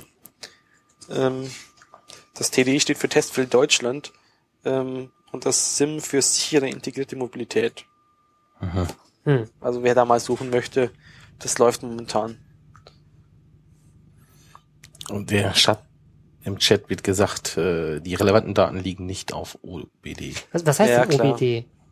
On Board Diagnosis oder sowas. Hm, ach so, die kriege ich, die krieg ich also gar nicht da abgefragt quasi über Du kriegst maximal den, den Tacho oder sowas Ja, und deinen Spritverbrauch. Aber das, das Ganze interessant, also gerade wenn du halt moderne Autos hast, dann hast du halt auch Kameras mit drin äh, und ja, Radarsensoren oder Ultraschall für das, damit du nicht aus Versehen neben jemand reinfährst. Äh, Und ich kann die Fenster hoch und runter machen. ja klar, aber das ist ja jetzt nicht so ganz interessant für, für Mapping. Nee. Ja, schade. Also das, da, da könnte man, ah, da könnte, ah, da könnte man so viel mitmachen. Aber du hast natürlich recht, ist halt blöd, wenn dann irgendwie ein, ein wichtiges System ausfällt. Ich meine, da liegt ja auch irgendwo Motorsteuerung und so bestimmt auch mit drin. Wenn dann irgendwas Wichtiges ausfällt, da, weil du gerade irgendwie, keine Ahnung, weil dein angeschlossenes USB-Kabel gerade mal hängen geblieben ist, dann, ja, schwierig. Ja, die, die versuchen, bisher sind das halt auch so einzelne Geräte, ähm, weil es halt auch von einzelnen Herstellern teilweise zugekauft wird. Und sie sind jetzt gerade dabei, halt, äh, diese Industrie ist dabei, ähm, das halt irgendwie auch zu zentralisieren, soweit ich das verstanden habe, um halt auch wieder Kosten einzusparen und, und einfache Updates einspielen zu können und so. Und Mhm. da hast du halt bei sowas dann auch wieder Probleme. Und äh, Google geht da zum Beispiel den Ansatz, dass sie sagen, hey, wir lassen das einfach alles drin und äh, bauen uns einfach einen äh, 3D-Laserscanner oben aufs Dach Hm. und, und benutzen dann halt dieses ganze ABS und was da sonst noch alles so drin ist, einfach mit und, und bedienen halt, tun es uns einfach so, als wären der Mensch und der, der das Gaspedal Mhm. drückt. Da haben es natürlich solche Hersteller dann wieder einfacher, weil die kennen ihre Technik. Die wissen, wo, die können sich die Schnittstellen mehr oder weniger einfach dazu bauen. Ähm, aber die Frage ist halt auch, als, als normaler Open Source Entwickler oder was kommst du da halt auch gar nicht rein und, und rentiert sich halt auch nicht. Weil dann hast du irgendwie Mhm. ein Auto und dein, deine Mitentwickler haben wieder ganz andere Autos und Klar. klar, die Zulassung und die rechtliche Frage ist halt auch mal nicht jeder ist der ausgebildete Testfahrer und so. Hm. Und dann hat das Ganze auch noch auf der Straße zu benutzen. Ich meine, du hattest es ja schon angedeutet mit irgendwie Unfall und so. Ah, Es ist halt immer, das ist halt auch Schade. wieder die, die Frage, wie weit, ähm, wenn sich, wenn sich eine, wenn sich jemand die Arbeit macht, äh, so viel intelligent da reinzustecken, Intelligenz da reinzustecken, dass man da Daten da abgreifen kann oder vielleicht automatisch was ableitet. Ähm, also klar, so ein Auto weiß natürlich, auf wie viele Spuren es, es fährt oder so. Ähm, Wäre natürlich toll, wenn das automatisch den USM-Tag updaten würde, auch bei Baustellen oder so. Aber dann stellt sich halt die Frage, was ist die Motivation für die Firma, nicht eine eigene eigene Plattform aufzubauen, wo das Ganze dann sie selber irgendwie verkaufen können und so. Das ist halt so, so die Frage. Also dasselbe hatten wir, wir hatten ja das letzte Mal dieses eine Spiel damit dabei, Mhm. da kam ja auch in den Kommentaren dieses, dieses Waze, also W-A-Z-E, äh, was wohl auch so eine, so eine App ist, mit der du halt äh, so, so Geschwindigkeitsinfos und wo ist gerade ein Blitzer und wo ist äh, wo ist, steht gerade ein Polizist, der, der irgendwie Verkehr regelt oder sonst irgendwas austauschen kannst, aber die sagen halt auch, auch explizit mit, ja, wir kennen USM, aber das passt nicht zu unserem Geschäftsmodell. Mhm. Gut. Du wolltest noch was erzählen zu Häusern in Bayern. Ja, genau. Es hängt eigentlich so ein bisschen damit zusammen, dass äh, mit einer weiteren Vorlesung, die ich sozusagen momentan höre. Und zwar ähm, geht es da um Machine Learning. So, und Machine Learning ist im Prinzip, äh, soweit ich es bisher verstanden habe, die Vorlesung läuft ja noch, ähm, dass du Computern eben versuchst, was beizubringen und der das dann sich selber sich selber lernt und selber das Programm schreibt. Weil klassischerweise muss ja du irgendwie als Entwickler dem äh, dir irgendeinen Algorithmus überlegen, dir irgendeine Methode überlegen, wie du irgendwas machst, dann, dann passt den Code an, testest ihn, stellst fest, der funktioniert ja noch nicht so ganz, musst ihn wieder anpassen und so weiter und so weiter. Ja, ist so iterativ irgendwie, ne? Genau, und jeweils musst du halt dir dann äh, überlegen, ja, was habe ich jetzt falsch gemacht oder was könnte ich besser machen und so weiter. Und ähm, Machine Learning ist da halt irgendwie, dass du einer Maschine Lernen beibringst. Das heißt, du gibst ihm irgendwie Daten, sagst dir, ja, schau dir das mal an und ähm, der versucht sich dann einen Algorithmus daraus zu machen, ähm, was er dann zu erkennen kann. Ähm, und da am Ende dieser Vorlesung auch ein Projekt steht, äh, habe ich mir überlegt, ja okay, machen wir doch mal wieder was OSM-bezogenes in der Richtung. Wo könnte, könnte man sowas bei OSM draufwerfen? Ich hätte da schon auch eine Idee. Aber Was erzähl deine. deine Idee? Ich, ich bin gerade überlegen, ähm, Autobahnschilder, ähm, dass man die aufnehmen könnte und irgendwie der Rechner könnte erkennen, äh, da ist jetzt ein Autobahnschild, halt blau irgendwie, und ein Foto machen oder irgendwie sowas. Ja, da brauchst du aber halt auch erstmal ganz eine Schilderdatenbank und es gibt für einzelne Dinge gibt's schon sowas ähnliches. Aber klar, wenn man sowas äh, Nationalgrenzen übergreifend machen möchte, könnte man natürlich sowas auch verwenden. Ja, klein anfangen. Also ich weiß, ich weiß nicht, wo da die Überschneidung ist zu äh, automatischer Bilderkennung, Bildverarbeitung. Ja, Wie weit klar. die da ist. Da muss man Aber erzähl doch erstmal, was du dir gedacht hast. Also der, der Unterschied ist sozusagen, dass du halt bei automatischer Bilderkennung dem irgendwie das beibringst äh, oder dir einen Algorithmus überlegst, wie zum Beispiel, ah, okay, das Schild ist jetzt rot, hat einen roten Kreis außenrum sozusagen. Ähm, okay, dann kann es nur noch dieses Teil von, von Schildern sein und, und so weiter. Aber das programmierst du halt manuell hin. Und äh, beim, beim anderen Variante wäre es halt, dass es, dass es, dass die Software selber hin, hinbekommt sozusagen. Also dass ich quasi sage, hier ist ein Satz Bilder, finde mal die Gemeinsamkeit. Genau, und lerne daraus mal was. Ähm, es gibt da auch immer so das Beispiel, also es gibt da verschiedene Methoden. Eine ältere ist wohl, sind wohl neuronale Netze und das hat man natürlich dann damals irgendwie in, in, in äh, für Militärzwecke auch eingesetzt und äh, dann dem sozusagen Satellitenbilder gegeben, ähm, auf denen Panzer waren, die alle schön hell waren und äh, andere Satellitenbilder gegeben, die schön dunkel waren und am Schluss hatte das Ding halt gelernt, dass äh, okay, wenn, wenn, wenn die Bilder hell sind, dann sind da Panzer und wenn die dunkel sind, dann sind da keine Panzer, so in der Richtung. Äh, Ist aber so das Standardbeispiel für den Bereich. Ähm, für was es ich aber jetzt einsetzen wollte, ähm, oder da, ob man nicht irgendwie so Häuser ähm, automatisch damit erkennen kann. Mhm. Also Das erinnert mich so ein bisschen an dieses Lakeview-Teil von JOSM, das quasi den, hat das Also- wirklich JOSM benutzt? Ich war das, glaube, das war eine externe, externe API. hm, also ähm, ku- kurz zusammengefasst, wie ich es verstanden habe, also vielleicht bin ich da auch ganz falsch, wie ich es verstanden habe, ist, die haben, äh, aber eigentlich ist auch nicht so, ähm, also die, hat- die haben äh, von irgendeinem Satellit, der hat halt äh, visuelle Bilder gemacht von der, von der Karte und hat aber auch Infrarot äh, von der Welt, aber hat auch Infrarotbilder gemacht von der Welt. Und auf dem Infrarotbild kann man halt Land und Wasser sehr, sehr gut trennen, weil das Wasser ist halt deutlich kälter als die Landoberfläche. Und er hat quasi um die kalten, also man hat in eine so eine so eine wahrscheinliche Wasserfläche geklickt und der hat dann im Hintergrund das Infrarotbild geladen und sich dann dort erkannt, wo der kalte Bereich ist und hat dann quasi um den See rum automatisch so ein Polygon gemalt und das direkt als Ray in JOSM rein. So habe ich zumindest verstanden, dass es funktionieren soll. Ja, es hat auch wieder klassische Kantenerkennung und so Ja, weiter. hat aber an der Stelle überhaupt nichts mit Machine Learning zu tun. ja. Aber schön, dass du Schön, erwähnt hast. Ja. Jedenfalls, ähm, die Idee ist dann, okay, ähm, gib ihm einfach ein Gebiet, in, in dem schon äh, Gebäude gemappt sind. Mhm. Ähm, lass ihn da irgendwie drauf lernen, wie, wie Gebäude s- zu erkennen sind und lass ihn dann auf ein Gebiet los, in dem keine Gebäude gemappt sind und schau mal, was dabei rauskommt. Mhm. Oder Ja, nimm, hört sich doch schön an. nimm, nimm ihn zum Testweise mal für ein Gebiet, äh, wo schon Gebäude sind, äh, ob er die dann auch findet oder so.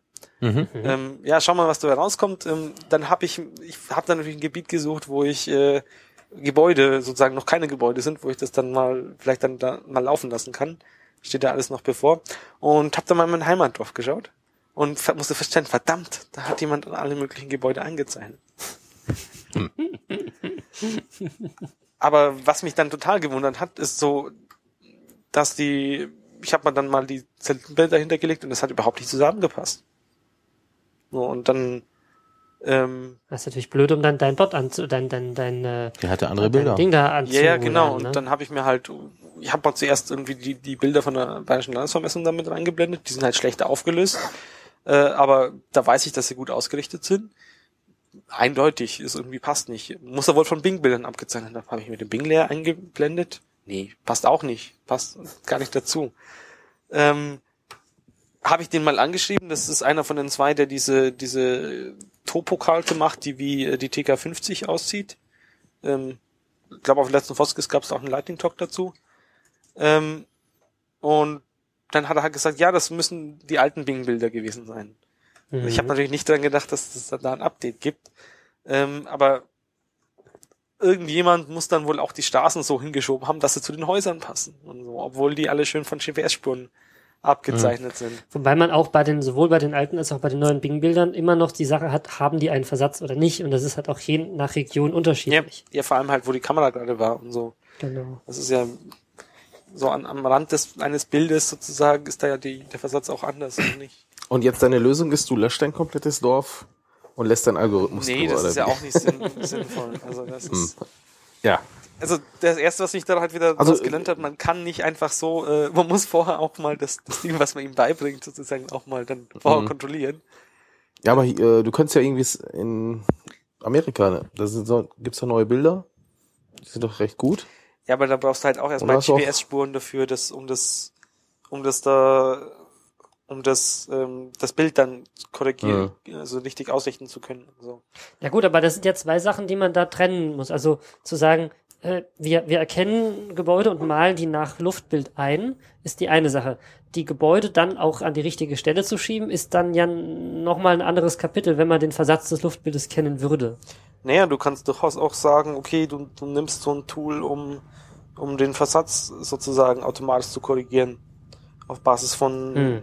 Von Dingen, aber das ist dann halt wieder, also da müsstest du ein Tool, das cool. da müsstest du ein Tool schreiben, was erstmal die GPS-Traces alle schön mit den Satellitenbildern vergleicht, dann die einzelnen Satellitenbilder sozusagen einen Versatz rausrechnet, äh, dann die, die Häuser rausschaut und dann die Häuser entsprechend hinsetzt und so weiter. Und das ist halt eigentlich schon wieder viel zu viel für so ein kleines Universitätspraktikum. Ja. Da. Es, es gibt da aber ja schon dieses, also es, es, ich weiß nicht, ob es das gibt, ich behaupte es jetzt einfach mal. Es gab mal die Intention, als die Bing-Bilder so groß kamen, ähm, eine zentrale Datenbank mit Versätzen zu erstellen. Also, dass wenn ich meine Luftbilder in meinem Heimatdorf an die richtige Stelle schiebe, dass ich diese Information hochladen kann und jemand anderes oder im Zweifel auch ich selber, wenn, wenn ich diese Region wieder mal besuche, dann gleich gesagt bekommt, hey, ähm, hier, du musst folgenden Versatz anwenden, damit die Luftbilder zu den Daten stimmen. Ich weiß nicht, ob es diese Datenbank gibt. Wisst wisst ihr da was drüber? Also ich, ich habe auch nur gehört, dass es jemand machen wollte. An sich wäre halt ein, ein WMS-Server, der entsprechend korrigiert ausgibt, dann, dann sinnvoll. Aber äh, ich glaube, ich habe haben wir in der letzten Folge schon mal genau erklärt, wie so ein digitales Autofoto eigentlich generiert wird. Da brauchst du halt einfach ein Geländemodell, das du drunter projizierst, also auf das du sondern das Bild drauf projizierst und dann nochmal von, von oben auf jeden Punkt schaust, was ist denn da jetzt von, genau von einem Pixel da Mhm. gelandet. Das ist natürlich nicht so einfach, ja. Tja, aber wo man wirklich sehr, sehr gut deine, deine diese Machine Learning Geschichte anwenden könnte, wäre natürlich für das HOT-Projekt, weil da geht's halt größtenteils darum, Gebäude zu erfassen. Und was mir da zum Beispiel aufgefallen ist, da gibt's halt sehr, sehr viele Strohhütten, die man da erfassen möchte. Und die sehen wirklich immer gleich aus. Da kommt es auch nicht drauf an, ob die jetzt wirklich geometrisch genau sind, sondern da geht's, also man, man geht ja da meistens in Regionen, wo bisher gar nichts ist. Da geht's einfach darum, erstmal alles zu erfassen. Da wäre das natürlich ein super, super Hilfsmittel für. Ja, aber trotzdem brauchst du halt irgendwie schon was, ähm, wo das auch, wo du halt auch schon einen Teil von diesen Hütten erfasst hast. Und du musst halt auch aufpassen, dass du jetzt äh, da die das das Gelernte von den äh, äh, von den Strohhütten jetzt nicht mit den äh, bayerischen Häusern sozusagen oder mit den Häusern in Österreich, äh, wie komme ich jetzt auf Österreich? Ich meinte natürlich äh, Amerika gleichsetzt, äh, Austria und so. Äh, das ist sicher auch nochmal ein Unterschied. Aber ja, schau mal Ja, einfach mal, was rauskommt und dann kann halt ja, kann ja mal jemand damit rumspielen. Das, ich, ich glaube trotzdem, dass es ein guter Ansatz wäre, bei Hot anzufangen, weil du, da hast du ja, also beispielsweise bei solchen, so einem Hot-Task, hast du ja vielleicht ein Drittel schon gemacht von Menschen. Und dieses Drittel könnte man ja quasi nehmen als Learning Input. Und ähm, damit, also, weil da hast du halt einen definierten Satz. Du weißt, okay, hier gibt es irgendwie Hütten, hier gibt es Gebäude. Die Luftbilder dazu sind quasi einheitlich, die es da gibt. Und die Daten, die da erfasst sind, sind frisch zu den Luftbildern. Also da gibt's halt auch keinen Versatz im, im Hintergrund, so wegen neuer Bilder. Und ähm, dann könnte man quasi da auch ähm, sagen, okay, ich berechne jetzt mal die Gebäude quasi offline und vergleiche das dann später mit den Daten, die die Mapper in der Zwischenzeit mit der Hand erfasst haben. Und ermittle mal die Genauigkeit. Also ich könnte mir nichtsdestotrotz vorstellen, dass das ein schönes äh, Datenmaterial wäre für, für dein äh, Machine Learning System. Ja, muss man halt immer schauen und ich denke auch sowas kann man dann nicht direkt automatisch äh, einfach Mhm. so in die USM-Datenbank einspielen, sondern brauchst halt doch wieder jemanden, der nochmal drüber schaut und sagt, ja, das ist jetzt okay, was die Maschine da erkannt hat. Mhm, auf jeden Fall. Unsere Meinung zu automatischen Edits und Imports haben wir, glaube ich, in der letzten Sendung ziemlich ausführlich dargelegt, oder? Ja, dann, Peter, du wolltest noch was zum Polygon-Datentyp erzählen. Da war ja in der letzten Woche, glaube ich, ein Artikel. Richtig. Ähm, Nochmal unser Freund Jochen Topf äh, hat äh, auch einen Artikel geschrieben zum Thema ähm, Polygon-Datentyp. Ähm, da muss man, glaube ich, ein bisschen weiter ausholen, weil das doch außergewöhnlich Technik wird. Und zwar ähm, ist es so, bei OpenStreetMap haben wir an primitiven Datentypen haben wir Nodes, Ways und Relations. Also wir haben Punkte, Punktinformationen mit Geometrie. Wir haben mehrere solcher Punkte hintereinander, die dann einen Weg formen. Und wir haben ähm, Kombinationen der beiden vorher genannten Objekte in eine zusammengehörige Relation, also die in irgendeiner, in irgendeiner Beziehung zueinander stehen. Ähm, jetzt gibt es in der Welt aber auch Flächen, zum Beispiel eben die Grundfläche eines Hauses oder einen Platz, eine Fußgängerzone, ein Dorf, äh, Außenrand oder Stadtrand. Äh, und die erfassen wir auf verschiedene Arten. Also es gibt da mindestens drei verschiedene Arten, sowas zu erfassen. Ähm, für kleine und einfache Polygone, wie zum Beispiel Gebäudegrundflächen, äh, macht man einfach einen geschlossenen Weg. Also einen Weg, dessen Anfangs- und Endpunkt identisch sind. Dann habe ich einen geschlossenen Weg, entspricht manchmal einem Polygon. Das hängt dann wieder davon ab, welche Tags dran hängen, weil es könnte ja auch eine Straße sein, die im Kreis führt. Wenn man etwas Komplexeres hat, also beispielsweise eine Kreisgrenze oder eine Landesgrenze, dann nimmt man verschiedene Wege, packt die alle zusammen in eine Relation und schreibt dran, dies ist jetzt eine Grenze. Und jemand, der das verarbeiten will, muss sich halt alle Wege holen und die zusammenkneten und dann hat man am Ende wieder eine geschlossene Linie. Hoffentlich. Es gibt aber dann noch so zwei, drei Spezialmethoden. Zum Beispiel bei Flüssen ist es üblich, auch mit geschlossenen Wegen zu arbeiten. Aber das immer so häppchenweise zu machen. Also man malt halt irgendwie mal so ein paar Kilometer Fluss in einem als geschlossenen Weg und dann setzt man einfach hinten dran nochmal an und malt die nächsten paar Kilometer als, als äh, geschlossenen Weg. Ähm, was den Vorteil hat, dass es leichter zu bearbeiten ist, hat aber den Nachteil, dass ich später, wenn ich das auf eine Karte male und möchte, sagen wir mal, einen Rand an diesen Fluss dran malen, dann muss ich die Linien, die sich da quasi überlappen, wo einfach zwei Flusssegmente, sage ich jetzt mal, sich berühren, die muss ich halt wegrechnen. Ähm, und dann gibt's halt noch eine dritte Methode, nämlich nee, eine vierte sind wir schon, nämlich die Art und Weise, wie Coastlines erfasst werden, also sprich Küstenlinien, äh, wo Wasser wo und wo Land ist. Dort werden einfach Ways aneinander gehängt, die, ähm, ähm, weiß nicht, Coastline Yes, glaube ich, haben, die jetzt nicht einfach in eine Relation gepackt werden, sondern man malt es einfach so hin und verbindet die einfach, das Anfangs- und Endpunkt sich wieder berühren. Das heißt, wir haben mindestens vier Methoden, wie man Polygone verschiedener Größenordnung ähm, erfassen kann. Das Problem ist, dass einige davon, eigentlich alle außer der ersten, in den meisten Fällen sehr kompliziert zu bearbeiten sind. Also wenn man mal sich das mit den Relationen vor Augen führt, dann reicht's, wenn ich irgendwo mal ein Stück Way lösche und einfach irgendwie neu anlege und vergesse den in die Relation zu tun und schon ist meine Stadtaußengrenze nicht mehr geschlossen, sondern ist halt eine Lücke dann. Und das kann ich dann nicht mehr als Polygon darstellen, weil ein Polygon muss halt geschlossen sein, damit ich die Fläche anmalen kann und mir die Farbe quasi nicht ausläuft.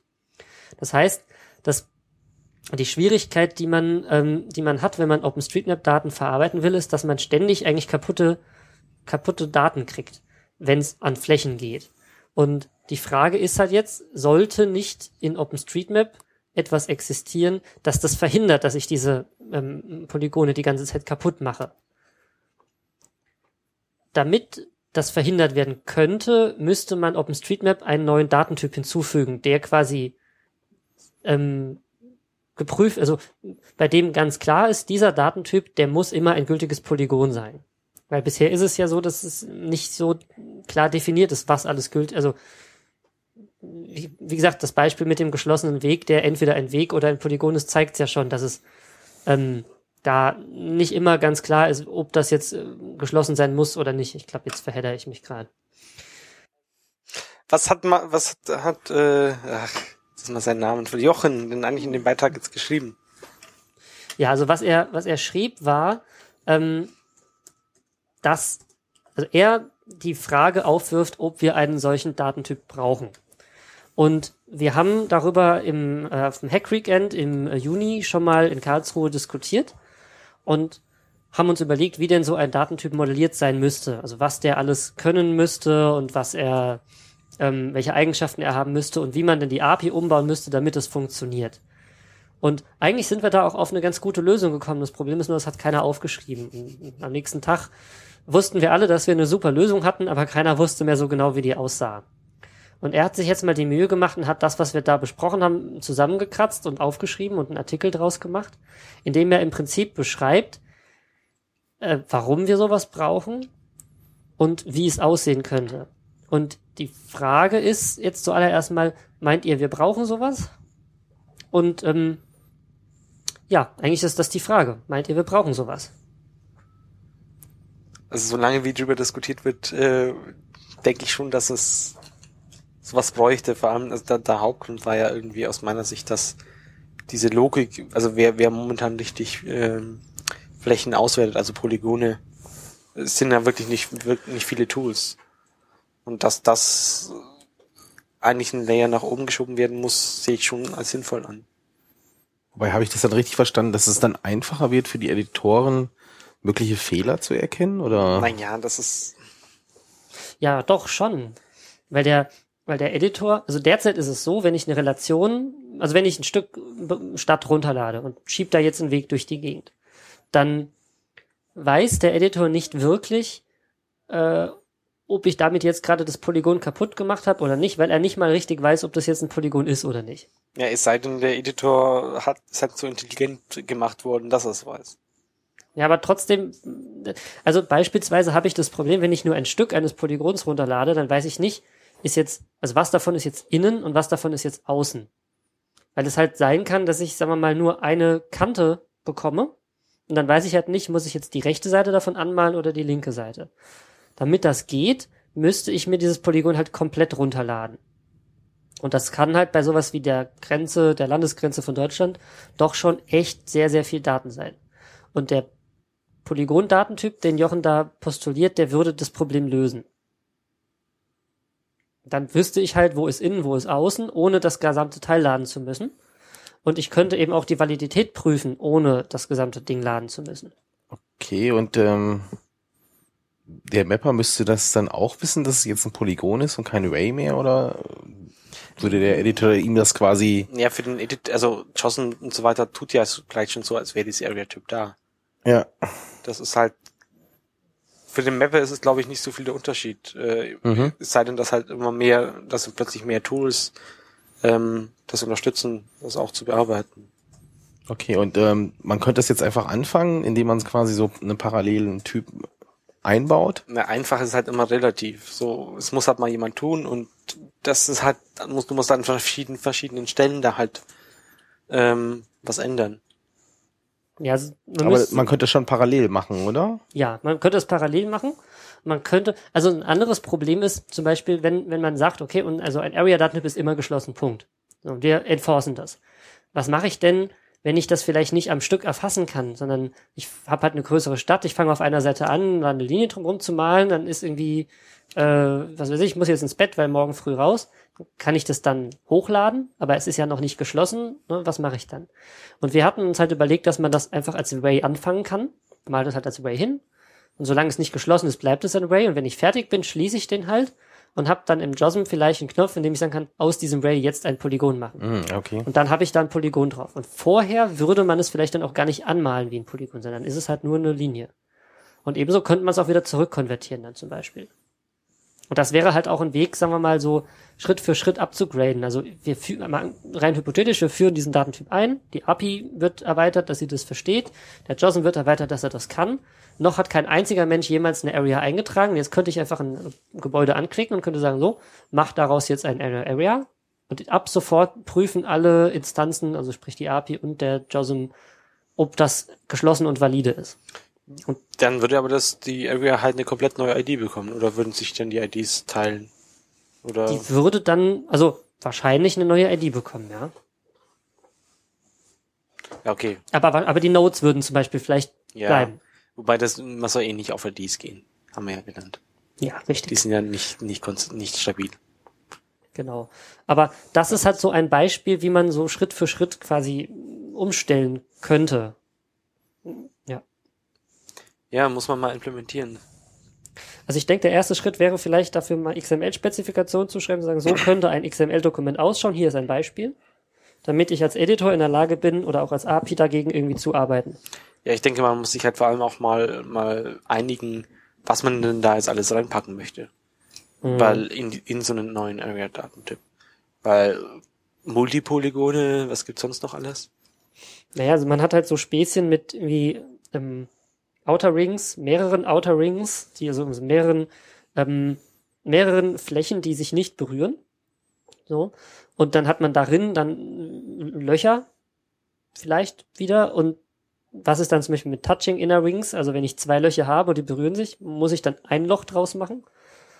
Oder kann ich die so lassen? Und was ist, wenn, ähm, ja, also es gibt da halt so diverse Unklarheiten in der Art und Weise, wie OpenStreetMap eine Fläche definiert und wie beispielsweise in der OGC Simple Spec, also in der Spezifikation, die hinter den ganzen Datentypen bei PostGIS und sowas liegt. Also dieses WKT und dieses WKB.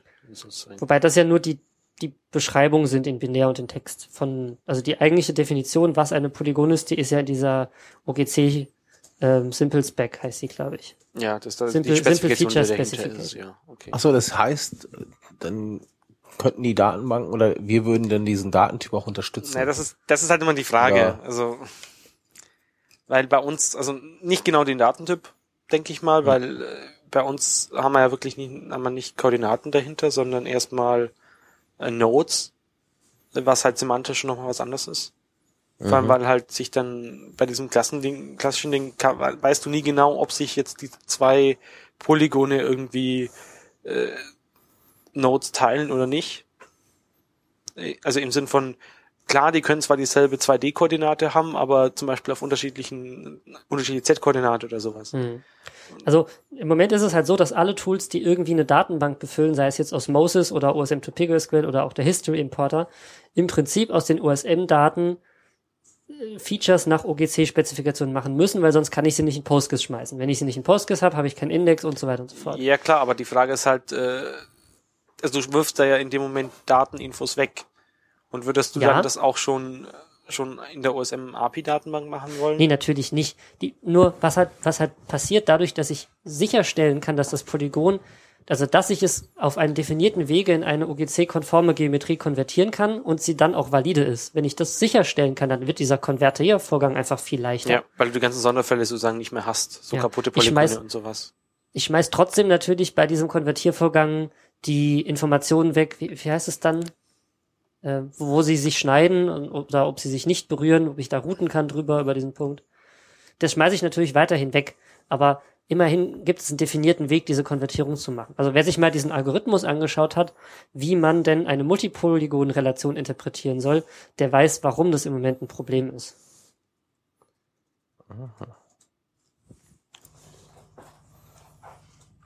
Aber das hört sich dann so an, als wenn das wieder ein nächstes größeres Projekt wäre, oder? Ja, das ist ein sehr, sehr großes Projekt. Nach der Lizenz ist vor dem. Ja, Polygon. richtig. Das ist ein schöner Vergleich. Damit hätten wir auch einen Titel für diese Folge, oder? Ja, das ist eine gute Idee. Ja. Ja, ist die Frage, wie es da weitergeht. Jochen selber schreibt ja, äh, dass es möglicherweise ein gutes Thema für eine, äh, für, wie heißt es denn auf der, ach, verdammt, Eine Diplomarbeit genau wäre. Aber, für eine, äh, für 100, oder? naja, Naja, also, sagen wir so, das, das Hauptproblem an der Stelle ist, ähm, es muss aus der Community kommen. Das ist, es, es müssen halt relativ schnell sehr, sehr viele Tools unterstützen. Also wenn ich das auf der API einführe und im JOSM einführe, aber es taucht nicht auf der Mapnik-Karte auf, wird es keiner benutzen. Das heißt, es kann erst dann wirklich in Gebrauch kommen, wenn, wenn all, wenn die gesamte Toolchain das kann. Also wenn ich, wenn ich das in JOSM einmalen kann, dann kann ich es hochladen und dann rendert mir der Mapnik das raus und ich habe es sofort auch auf der Karte. Erst wenn diese Chain komplett funktioniert, wird jemand beginnen, es zu benutzen. Wobei jetzt, ich hätte jetzt gedacht, dass der User auf der Karte eigentlich keinen Unterschied sieht. Natürlich nicht, aber der, also mal angenommen, mal angenommen, die API kann es und der JOSM kann es, dann muss es ja immer noch das OSM2PGSQL können. Genau, die Tools, genau. Und dann muss der Style möglicherweise auch, ange also möglicherweise auch angepasst werden.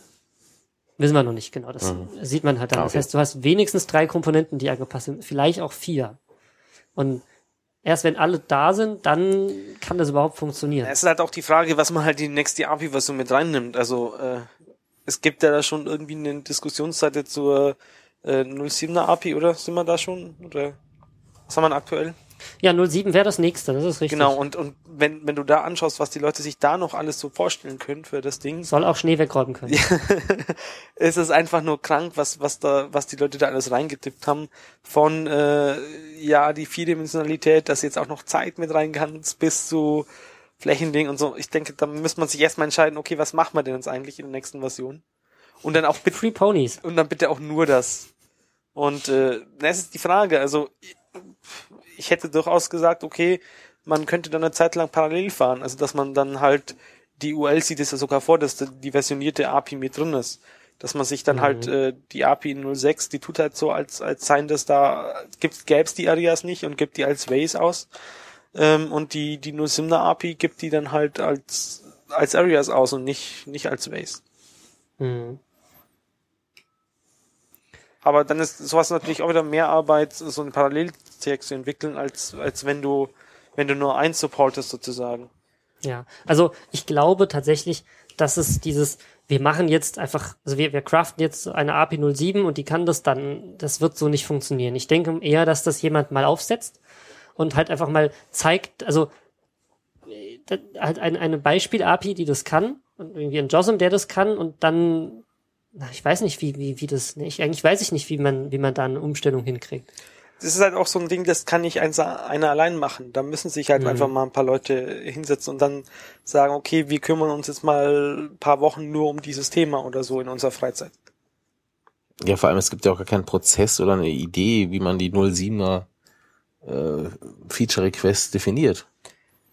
Nee, Zurzeit ist es ja einfach nur, da ist eine Wiki-Seite, hast du eine Idee, schreib rein. ja, die, also da fehlt halt irgendwie so, Oder wir haben kein Komitee, wir haben keine irgendeine Art. das ist halt immer die Frage, wie, wie möchtest du sowas machen? Also würdest du lieber eine, eine, eine Art Voting-Plattform machen, wo dann jeder OSM-User eine Stimme hat und keine Ahnung. kann, was als nächstes gemacht Aber wird? festhalten können wir mal, zurzeit können wir überhaupt nichts sagen, oder? Na, äh, Nein. es funktioniert doch eigentlich immer andersrum. Einer macht es, Genau, wir haben- dann nicken ein paar Leute und dann wird's übernommen, weil ist ja schon fertig. Ja, bisher Also- war das so. Ja, aber so funktioniert OSM immer schon. Einfach mal machen und dann gucken, ob was weiter Genau, wer Macht hat, Macht. Gut, dann warten wir also darauf, dass es jemand macht. Dann beenden wir dieses ausfransende Chaos am Ende Ja, und verabschieden uns. Tschüss aus Frankfurt. tschüss aus München. Auf Wiedersehen.